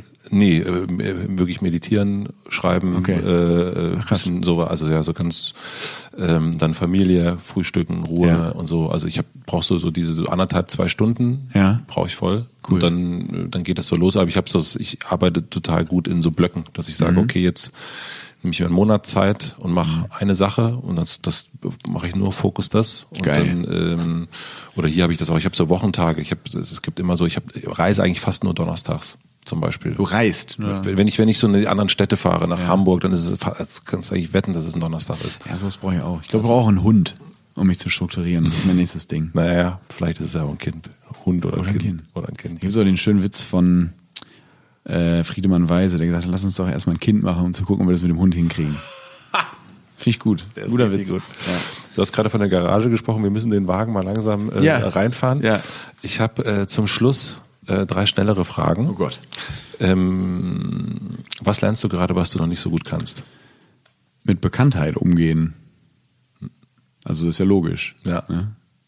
Das ist jetzt das erste, was mir einfiel. Wahrscheinlich äh, könnte ich mir jetzt was viel Geileres ausdenken. Ja, ist doch- Aber das ist es, das ist ehrlich zumindest. Weil es ist ja so.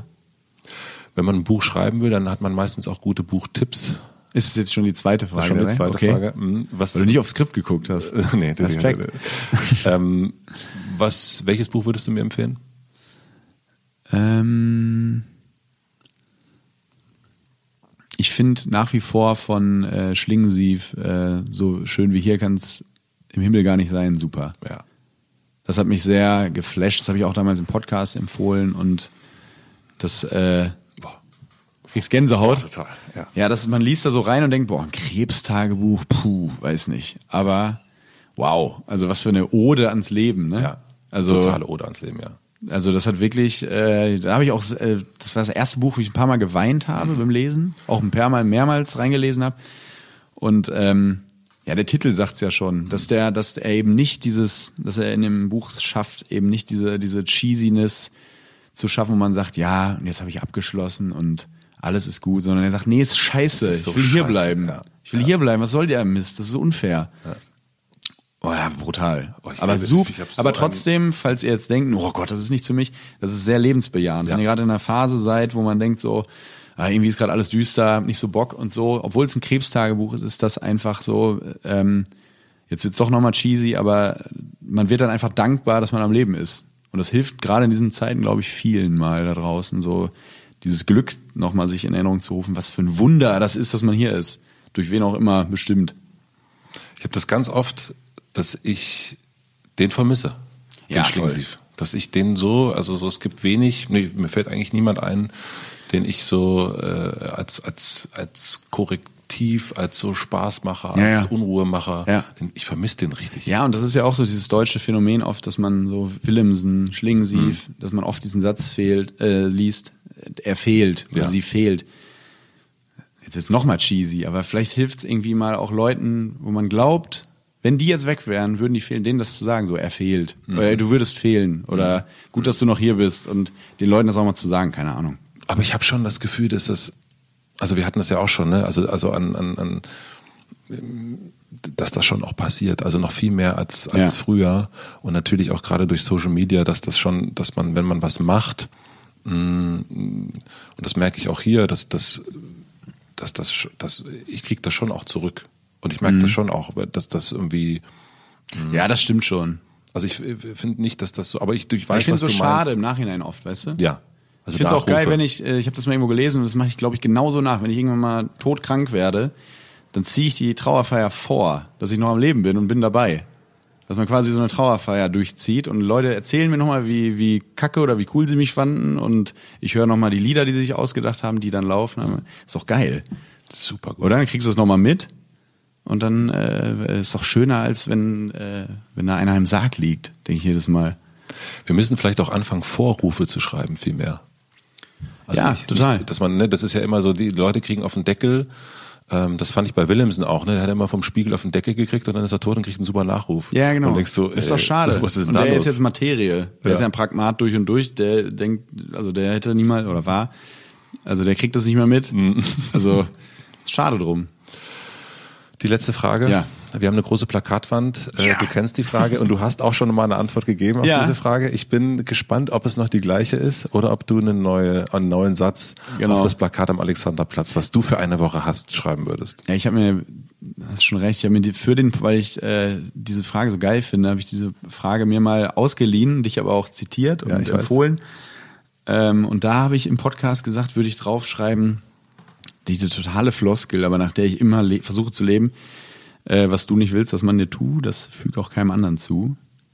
Weil das ist einfach ein absolut richtiger Satz, also nach meiner Wertevorstellung. Und äh, der sollte es eigentlich auch bleiben, weil das ist, das ist einfach, äh, ja, das ist so die meine Lebensformel irgendwie, weil damit kommt man ganz gut durch. Der ist doch super. Ja. Den Und folgt mir auf Instagram natürlich. Steht direkt darunter. steht direkt darunter. vielen, vielen herzlichen Dank, dass du da Dankeschön. warst. Sehr und viel Spaß äh, natürlich auch, dass du da bist, generell. Ja, danke. Vielen Dank. Ja, danke schön. Du auch. Vielen, vielen herzlichen Dank fürs Zuhören. Ich freue mich wie immer, wenn ihr diesen Podcast abonniert, wenn ihr ihn weiterempfehlt, wenn ihr mir schreibt, wo ihr Hotel Matze so hört. Und ich freue mich natürlich über Gästewünsche, am liebsten in den Apple-Kommentaren. Tommy Schmidt zum Beispiel war ein heiß ersehnter Gast von euch. Vielen herzlichen Dank, dass ihr euch den immer wieder gewünscht habt. Und so bin ich auch sehr, sehr hart dabei geblieben, dass er hier ins Hotel Matze kommt. Wie immer gibt es eine kleine Podcast-Empfehlung zum direkten Weiterhören. Das ist natürlich gemischtes Hack, aber ich nehme an, dass ihr das schon kennt. Ich habe in der Vorbereitung den Talkomaten gehört und den Talkomat kennt ihr wahrscheinlich auch schon. Und da ist aber auch Tommy Schmidt zu Gast gewesen und er hat Ilka Bessing getroffen, die ihr vielleicht eher als Cindy aus Marzahn kennt. Und das war eine wirklich sehr, sehr unterhaltsame Unterhaltung. Hört unbedingt mal rein, Talkomat mit Tommy und Ilka. Vielen herzlichen Dank für den Support an Toyota, an Heinigen und an Motel One. Vielen herzlichen Dank für die redaktionelle Unterstützung an Jan Köppen und an Anni Hofmann. Und ja, und vielen herzlichen Dank auch an alle anderen, die jetzt gedankt werden müssen. Wir hören uns hier nächste Woche wieder. Ich freue mich sehr darauf, dass Hotel Matze jetzt wieder so regelmäßig am Start ist. Und ihr könnt euch freuen, es äh, kommen noch viele weitere tolle Gäste. Und wie gesagt, ich freue mich über Gästewünsche. Ich, ich mache das jetzt einfach alles, was ihr wollt. Bis nächste Woche, euer Matze.